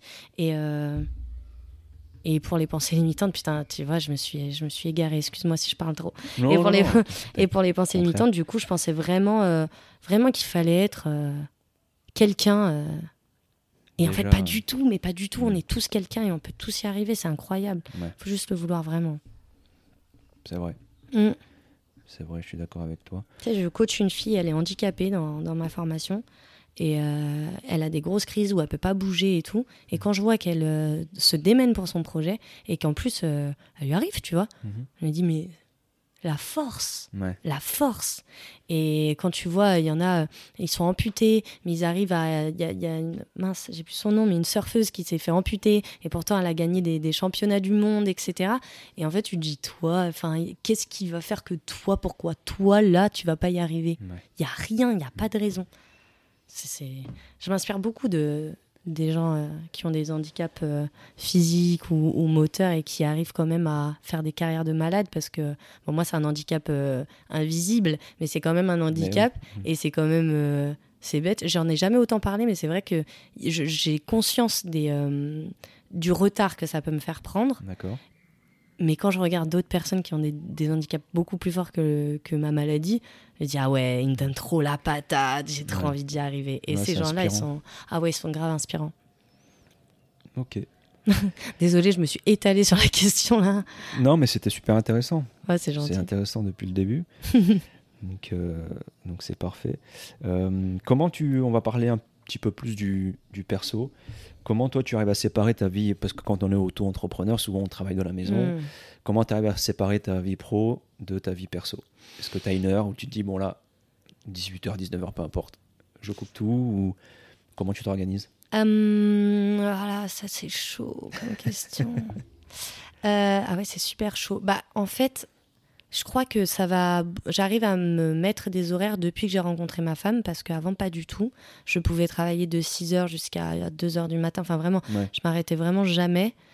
Et euh, les week-ends, tout le temps, tout le temps, tout le temps. J'arrivais vraiment mm. pas à couper. Genre, euh, mes premières années dans l'auto-entreprise, en auto-entrepreneuse plutôt. Et ensuite, à, parce que j'ai commencé en, en, en auto-E, et ben j'arrivais pas du tout à couper. J'ai pas pris deux jours de repos, mais parfois pendant des mois et des mois. C'était par passion, c'était pas. Non, c'est parce que j'avais peur de m'arrêter et de pas avancer assez vite et d'être. T'es cramé un peu. Ouais, je me suis cramé. Je me suis grave cramé parce que j'ai pas pris de vacances presque. Hmm. Enfin, franchement, ça a été chaud. Et en fait, j'ai rencontré Victoire et. Euh en fait, grâce à elle, euh, en fait, j'ai envie de couper parce que j'ai envie de, parce que ma vie euh, personnelle est hyper importante pour moi. Mm. Euh, on est des personnes, on adore aller à des festivals, on adore aller à des musées, on adore, on adore vivre en fait tout simplement, faire la fête et tout. Et, et en fait, j'ai vraiment pris conscience que la vie n'était pas que le travail et que à la fin, à la fin, bah oui, à la fin de la vie, quand on meurt, il faut aussi euh, se dire quelle expérience humaine j'ai vécue. Et le boulot, j'adore mon boulot et je, mets vraiment beaucoup d'ardeur à réussir, mais je vais pas, euh, je me cramerai pas comme j'ai fait avant parce que j'ai conscience que la vie peut s'arrêter en, un claquement de doigts malheureusement et parce que pendant une période j'ai vu que autour de moi j'ai eu beaucoup de décès dans une période. Euh, très courte. C'est quoi ce délire mm. Et parfois, ça me touchait même pas moi. C'était euh, le père d'un pote ou des trucs comme ça. Et je me suis dit, mais. Et je t'entendais des morts. Elle est tombée, elle est morte. Enfin, tu te rends compte mm. Et là, je me suis dit. Euh, un enfant, un, enfant de 14 ans, quoi, qui faisait du basket, et il est décédé d'une minute à l'autre, enfin d'une seconde, comme ça. 14 ans, et après il y en a eu d'autres, et je me suis dit, waouh, c'est chaud, c'est très très chaud. Mhm. Et je, commençais déjà à mettre ma vie personnelle aussi euh, à l'avant euh, à l'avant de la scène de ma vie, tu vois. Mais avant c'était vraiment très très pro pro pro. Et là j'ai eu trop conscience que tout peut s'arrêter. Et maintenant je profite quoi. J'ai plus envie de travailler, j'arrête de travailler. Point. La vie va mhm. pas s'arrêter parce que j'ai arrêté de travailler. Je vais pas louper un contrat. Quand j'ai des contrats, quand j'ai des trucs euh, là, dans le vif, j'y vais, je tape dedans. Ouais. Mais quand il n'y a pas, je vais pas me. Non, je vais profiter du soleil, je vais, je vais, je boire un verre à une terrasse, je vais aller voir des amis. euh. Je pense que c'est hyper important parce qu'à la fin, euh, toutes ces images, elles resteront gravées, quoi. Mon argent, il restera pas gravé. Ma fierté d'avoir évolué dans mon, dans la, dans le, dans mon, dans ma vie professionnelle, ça, ça restera. Ouais. Mais l'argent restera pas. Donc autant, à part pour mes enfants et tout. Mais il faut vraiment vivre. Je pense que, ouais, en vrai, euh, ça va. Je, je- Il, faut, réussir à être entrepreneur et prendre sa vie euh, au sérieux aussi, sa vie professe- euh, personnelle au sérieux quand même. Ouais, c'est un beau message, puis c'est important pour. pour C'est hyper important. Enfin, je sais qu'il y en a beaucoup qui seront là. Ouais, allez, il faut bosser, t'arriveras. Enfin, ouais, je bosse beaucoup, mais euh, en fait, si j'ai envie de vivre. Enfin, Mhm. je sais que j'ai déjà eu cette réflexion. Avant, tout le monde me disait tu bosses trop, tu bosses trop, tu bosses trop. Et un jour, on m'a dit mais attends, mais tu prends des jours de repos. Je dis oui, mais ma vie est importante aussi. Mhm. Je suis aussi une personne et j'ai envie de profiter. Donc, euh, j'ai plus aucune culpabilité à prendre si je veux trois jours de repos et bien les kiffer mes trois jours de repos. Je pense qu'il faut vraiment. euh, Puis même aux gens qu'on coach et tout, il faut leur dire ça aussi, parce que sinon, ils, ils se crament le cerveau et, et parfois, tu as envie d'abandonner juste parce que tu as trop bossé aussi. C'est vrai aussi. Mm. C'est vrai aussi.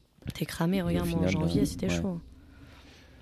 Ouais, ouais, non, si t'es pas à l'écoute et que tu prends, tu t'accordes pas des plages de repos et ou, ou tout simplement tu coupes quoi. Ouais, ou tu profites juste. euh, après. bah voilà, toi qui as des enfants, c'est hyper important que tu les vois grandir. Mm. Que... T'imagines si tu t'accordais pas ça, à la fin, tu rates tout, quoi. Non, non, enfants, clair, tu rates tout. c'est clair. Et après c'est le temps, tu le, tu peux jamais le rattraper. Et oui, c'est fini, tu le contrôles plus. Parce que des fois, tu es pris entre deux, deux choix. Tu te dis, je fais ça aussi pour eux, pour qu'on Ouais. puisse avoir une belle vie et que je puisse atteindre mes objectifs. Mais d'un Mm. autre côté, si c'est juste pour la finalité, mais que sur le chemin, j'arrive pas à profiter d'eux, Et puis on sait même pas si euh, il y aura une fin de chemin. c'est ça. Je veux dire, euh, moi je suis là en train de me dire, euh, ouais, j'ai envie de devenir une grande conférencière, nanani, nanana. Ça se peut, dans, je me marie dans un mois et demi, euh, ça se peut euh, que tout sera fini après. Donc, euh, ouais, il faut grave profiter. Ouais. Après, il y a des doses, hein, et commencez pas à Oui, oui. partir. Mais il faut, faut doser, et puis il faut, faut, faut ça. Comme je dis, je, me- je, je suis très. euh, je m'accorde une discipline euh, vraiment, enfin, je suis vraiment rigoureuse sur tout ça. Donc euh, voilà, j'ai, avant de dire tout ça, c'est vraiment que j'ai bien travaillé. j'ai bien Ouais. travaillé sur le sujet, mais je suis hyper rigoureuse et en même temps hyper rigoureuse aussi sur ma vie privée. Ok, super. Bon, on va conclure avec une dernière question, on va dire euh, sérieuse, avant de, Mhm. de finir sur cinq questions un peu plus fun. Euh, pour conclure, du coup, qu'est-ce que tu as appris de ton aventure euh, entrepreneuriale, que ce soit sur toi ou sur la vie, sur, sur le business? Est-ce est-ce qu'il y a quelque chose qui ressort vraiment? Hum, ce qui ressort vraiment, c'est qu'il faut apprendre à se faire confiance. Je pense qu'un jour, j'ai pris la décision de prendre ma vie en main, de, de me développer professionnellement et personnellement, et que euh, bah, j'ai bien fait de le faire. Et je pense qu'il faut se faire confiance, suivre la petite intuition qu'on a, parce que je pense qu'elle est toujours bonne. On peut se planter, bien sûr. Je pense qu'elle est toujours bonne de suivre euh, son intuition, c'est important. Donc je, je pense que c'est ça que ça m'a appris à, à me faire confiance. Être- voilà, lâcher un petit peu, un petit peu prise. Ouais, Ouais, c'est ça finalement. ok. Bah, du coup, j'ai une dernière question, si tu me fais penser quand tu parles de Mhm. l'intuition. Une question que je pense importante, c'est que ton- ton- dans ton process de prise de décision, Mhm. euh, est-ce que tu as une routine particulière ou tu as une décision, un choix qui se présente devant toi pour l'appréhender? Est-ce que tu fais confiance à ton instinct? Quelle proportion? Comment tu. euh, les, les grandes décisions à prendre, est-ce que tu as quelque chose euh, que tu fais assez régulièrement? Hum, alors déjà, moi, je fais beaucoup de listes, donc je pense que ça m'aide à prendre des Ouais. décisions. Par exemple, il y a un projet, est-ce que je me mets dedans ou pas, pour, contre, voilà. Après, euh, après, ouais, je fais confiance à mon intuition. Et il s'est passé un truc bizarre justement en début 2000, euh, 2022, en janvier, là, Ouais. quand j'avais tout donné pour monter ma boîte. Ça y est, elle est faite, ma formation elle est faite, et là, je, je me sentais pas bien. C'est qu'en fait, je savais, en fait, j'avais tout donné, je m'étais plantée en janvier. J'ai fait un lancement qui s'est planté Mhm. total. Et j'avais fait confiance à mon intuition et à tout ce que je pensais. Et là, je me suis dit, ah merde. Bah alors là, euh, je savais plus du tout à quoi m'accrocher. Et je me suis dit, euh, je me suis dit bon, euh, bah, j'ai- lancé, j'ai tout fait, j'ai fait confiance à mon intuition et je me plante. Bah si je prends une décision, comment savoir si c'est la bonne? C'était très dur en fait, j'étais complètement perdue et c'est là où je me suis fait coacher. Et maintenant ça va mieux et j'ai repris confiance en mes décisions, en comprenant que de toute façon c'est l'échec et ça peut arriver. Et je pense que ouais, je fais beaucoup confiance à mon intuition. Après je reprends beaucoup mes notes aussi, donc mon intuition elle est aussi, euh, elle est aussi travaillée parce que du mmh. coup euh, si j'avais pas pris, si je prends pas de notes, euh, je me plante aussi. Donc comment je prends ma prise de décision, c'est compliqué. Je pense que je fais attention à mon intuition Mhm. et que je vais rechercher dans mes ressources que j'ai déjà eu avant, quoi. D'accord. Alors, euh, la question, la réponse n'est pas hyper carrée, mais. Mais c'est la tienne. Ouais, c'est hyper euh, compliqué en tout cas de. C'est ton fonctionnement. Ouais, ouais, ouais. Je vais faire confiance à l'intuition, puis après je vais réfléchir. Euh. Ça prend toujours un peu de temps quand même. Je prends pas des décisions à chaud, quoi. Ok. Ouais. déjà, tu prends un peu de temps de réflexion, tu vas te poser, tu vas pas te précipiter. Genre, je vais dire, ok, ok, j'entends, nanana, bah laisse-moi, pardon, laisse-moi revenir vers toi. Mhm. Et après, ouais, je vais, mais jamais à chaud. Au début de l'entrepreneuriat, on me proposait un projet et j'étais là. Mais c'est génial, toute pleine d'ambition et d'énergie, toute pleine d'enthousiasme. Quelle connerie. Quand tu fais ça, tu te plantes parce que les gens ils sont contents, ils se disent oh, c'est bon, elle est contente, elle va le mm. faire. Après, là, là, ils se jouent de toi comme jamais. Et euh, Ouais, jamais à chaud, hein, faut pas faire ça. D'accord. C'est un bon conseil. Même énervé. Je crois que c'est le plus important. Mais ouais, jamais à chaud, quels que soient les, les sentiments ou les émotions que tu es, euh, faut toujours laisser un peu de temps pour un que ça peu de temps de réflexion ça, quand même. un peu. C'est toujours, euh, c'est toujours plus. Ça, je l'ai euh, appris il y a pas longtemps hein, quand même. Ouais. Ça fait 5 ans que je suis, que je me, que je suis chef de ma boîte, mais ça doit faire je sais deux ans, un an et demi, deux ans que j'arrête de prendre des décisions à chaud. Surtout l'énervement. Avant, à chaud, je pouvais énerver, je, je, lâchais tout, quoi. J'ai déjà lâché un contrat en plein tournage en leur disant mais en fait vous vous foutez de ma gueule salut paf et putain mais quelle connerie j'ai fait parce que je me suis cramé avec la marque euh, je me suis cramé avec l'agence avec la marque je me suis cramé avec tout le monde je les ai plus jamais entendus parler en général les, les, les, décisions pardon qui sont prises sur le coup de l'énervement ou même de la tristesse parce que ouais. Mais euh, après coup, tu te rends compte que c'était des mauvaises décisions la, la plupart du temps. Peut-être 99% des, du temps. C'est pour ça qu'il faut toujours. Euh, ouais, ça m'a toujours planté en, coup, en tout cas. 100% hein. du temps, dès que je prends des décisions à chaud. T'es énervé ou t'as ouais, envie, énervé, as envie de ouais. Et tu te calmes. Ouais, on souffle un peu, on laisse passer euh, deux, jours, deux, trois jours et, et déjà ton, ton analyse de la situation ne sera plus du tout la même. Ouais. Tu dis, ouais, je me suis peut-être un peu emporté, il avait peut-être raison. C'est ça aussi. Un peu d'eau dans son vin. Oui, parce qu'il faut prendre euh, aussi sur soi quand on te fait des critiques, tu sais, tu prends, es là, tu dis ah non, moi je suis comme ça. Tu le prends personnellement. Ouais. Alors que, maintenant, ouais, quand tu quand tu travailles sur ça, euh, aujourd'hui quand on me dit quelque chose, je prends le temps. Après je dis ouais, effectivement, tu avais raison. Euh, je me suis déjà excusée parce que je me suis plantée, tu vois. Mhm. Désolée. Ça arrive. Ça arrive, mhm. voilà, l'erreur est humaine.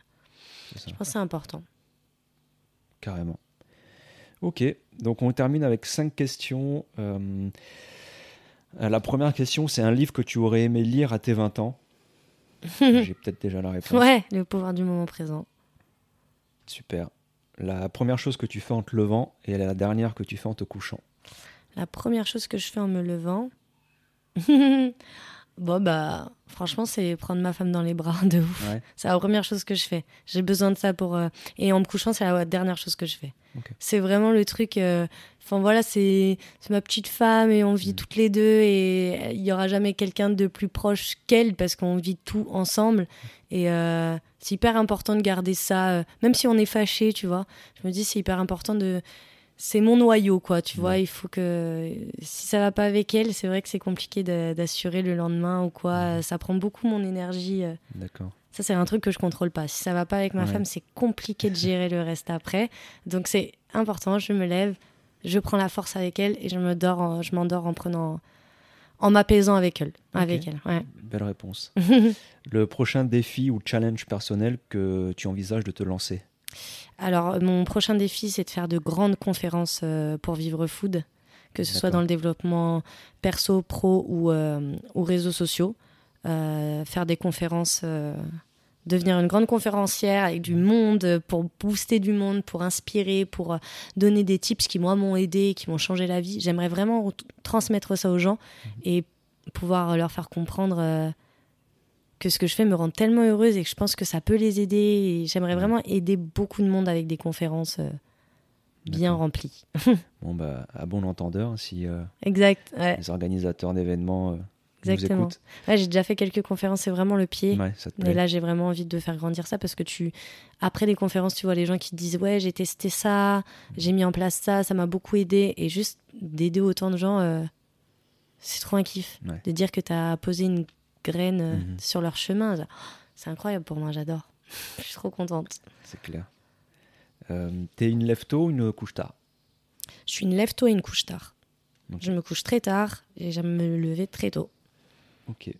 Et euh, quel est le changement que tu as opéré chez toi et dont tu es la plus fière? Il y a tellement de choses. Euh, dont je suis plus, la plus fière, euh, qu'est-ce que c'est? Bah, D'être de plus en plus sereine de d'aller sur ce chemin de la sérénité et de d'avoir foi en la vie, en moi, se dire que la vie c'est pas que souffrance. T'es pas obligé d'être méchant avec toi-même pour avancer. T'es pas obligé de te flageller. T'es pas obligé de. On s'impose tellement de choses. Mm. Et je suis super fière de, de m'être débarrassée de tous ces bagages qu'on te donne dès que tu commences en te disant il faut que tu sois comme ça, comme ça, comme ça t'enlèves tout ça là, t'enlèves toutes les chaînes et tu te sens super bien et t'avances en ayant foi en toi et en la vie et c'est, top quoi, tu vois. Ça, je suis fière. Parce qu'avant, j'écoutais tout le monde, tout ce qu'on me disait. Je... Ah oui, tu crois, tu crois, il faut pas faire ça. je vais écouter mon père, faut pas que je fasse ça. Et maintenant, je m'en balance. Je fais vraiment comme je le sens. Et même avec ma femme, hein. parfois, elle me dit des choses et je vais être là. Euh, ok, j'entends ce que tu me dis, mais je vais m'écouter. Et un jour, euh, je parle de mon projet à, quelqu'un et il me dit euh, Ouais, enfin, ouais. Je fais Écoute, t'as pas besoin de croire en moi, moi je crois en moi. La preuve, aujourd'hui, Vivre Food, ça, c'était sur Vivre Food, ça a fait son petit bonhomme de chemin. Donc, euh, ouais, c'est cool de, de s'enlever tout ça, quoi. S'enlever ce bagage émotionnel à chaque fois qu'on prend. Alors que la vie, elle est simple, c'est toi, t'es un être en fait. T'es toi, tu es né seul, tu vis seul en vrai et tu vas mourir seul. Donc essaye de faire au mieux, quoi. Essaye de faire au mieux. Voilà. Je suis super fière de ça. Je t'aurais jamais parlé comme ça il y a encore quelques années, je te jure. Bah écoute, merci euh, Gabriella, bravo en, tout cas pour ton parcours. Merci. Euh, qui ne fait que commencer. Je te souhaite le meilleur pour la suite. Euh, en tout cas, tu es une belle personne, très inspirante. Et j'ai pas de doute que, que, la suite sera, en tout cas, à ton image et comme tu le souhaites. Ouais, bah, c'est euh, gentil, moi non plus, j'ai pas de doute. Mais c'est super gentil. Je t'en prie avec plaisir. Euh, est-ce que tu peux nous donner euh, des endroits où te retrouver sur les réseaux sociaux, ton site internet par exemple, pour les gens qui, qui voudraient s'intéresser à toi te suivre? Alors le site internet, là, il est en travaux. Ou peut-être qu'il sera mis quand tu auras mis le podcast, je sais pas. Mais du coup, mm, c'est pareil partout, c'est Gabriella Boîte à sucre. D'accord que ce soit sur Insta ou pour mon site. Après, pour ma formation, l'Insta, ça s'appelle Vivre Food, vivre-du-6 food. Mhm. Euh, et ensuite, mon livre Passion Food Mode d'emploi, qu'on peut retrouver partout, Amazon, la Fnac, euh, généralement en commande, euh, parce que dans les magasins, je sais pas trop. Quand il y en a, quand il y en a pas, je peux pas du tout savoir, donc je préfère conseiller euh, d'aller sur euh, les sites internet. Et puis je crois que c'est tout, hein, Vivre Food, Gabriel la boîte à sucre et euh, mon blog, c'est pareil. Enfin mon site, ce sera pareil, Gabriel la boîte à sucre. Ok. Voilà. Super. Bah écoute Gabriela, merci encore. Merci à toi. Et à bientôt. À bientôt. Vous venez d'écouter un épisode de Be Limitless, le podcast. Et si vous êtes arrivé jusqu'ici, c'est certainement que l'épisode vous a plu. Si c'est le cas, n'hésitez pas à m'apporter votre soutien en partageant cet épisode ainsi que le podcast autour de vous. Je vous en serai très reconnaissant. Merci infiniment pour votre écoute et surtout, ne vous fixez aucune limite. Be limitless.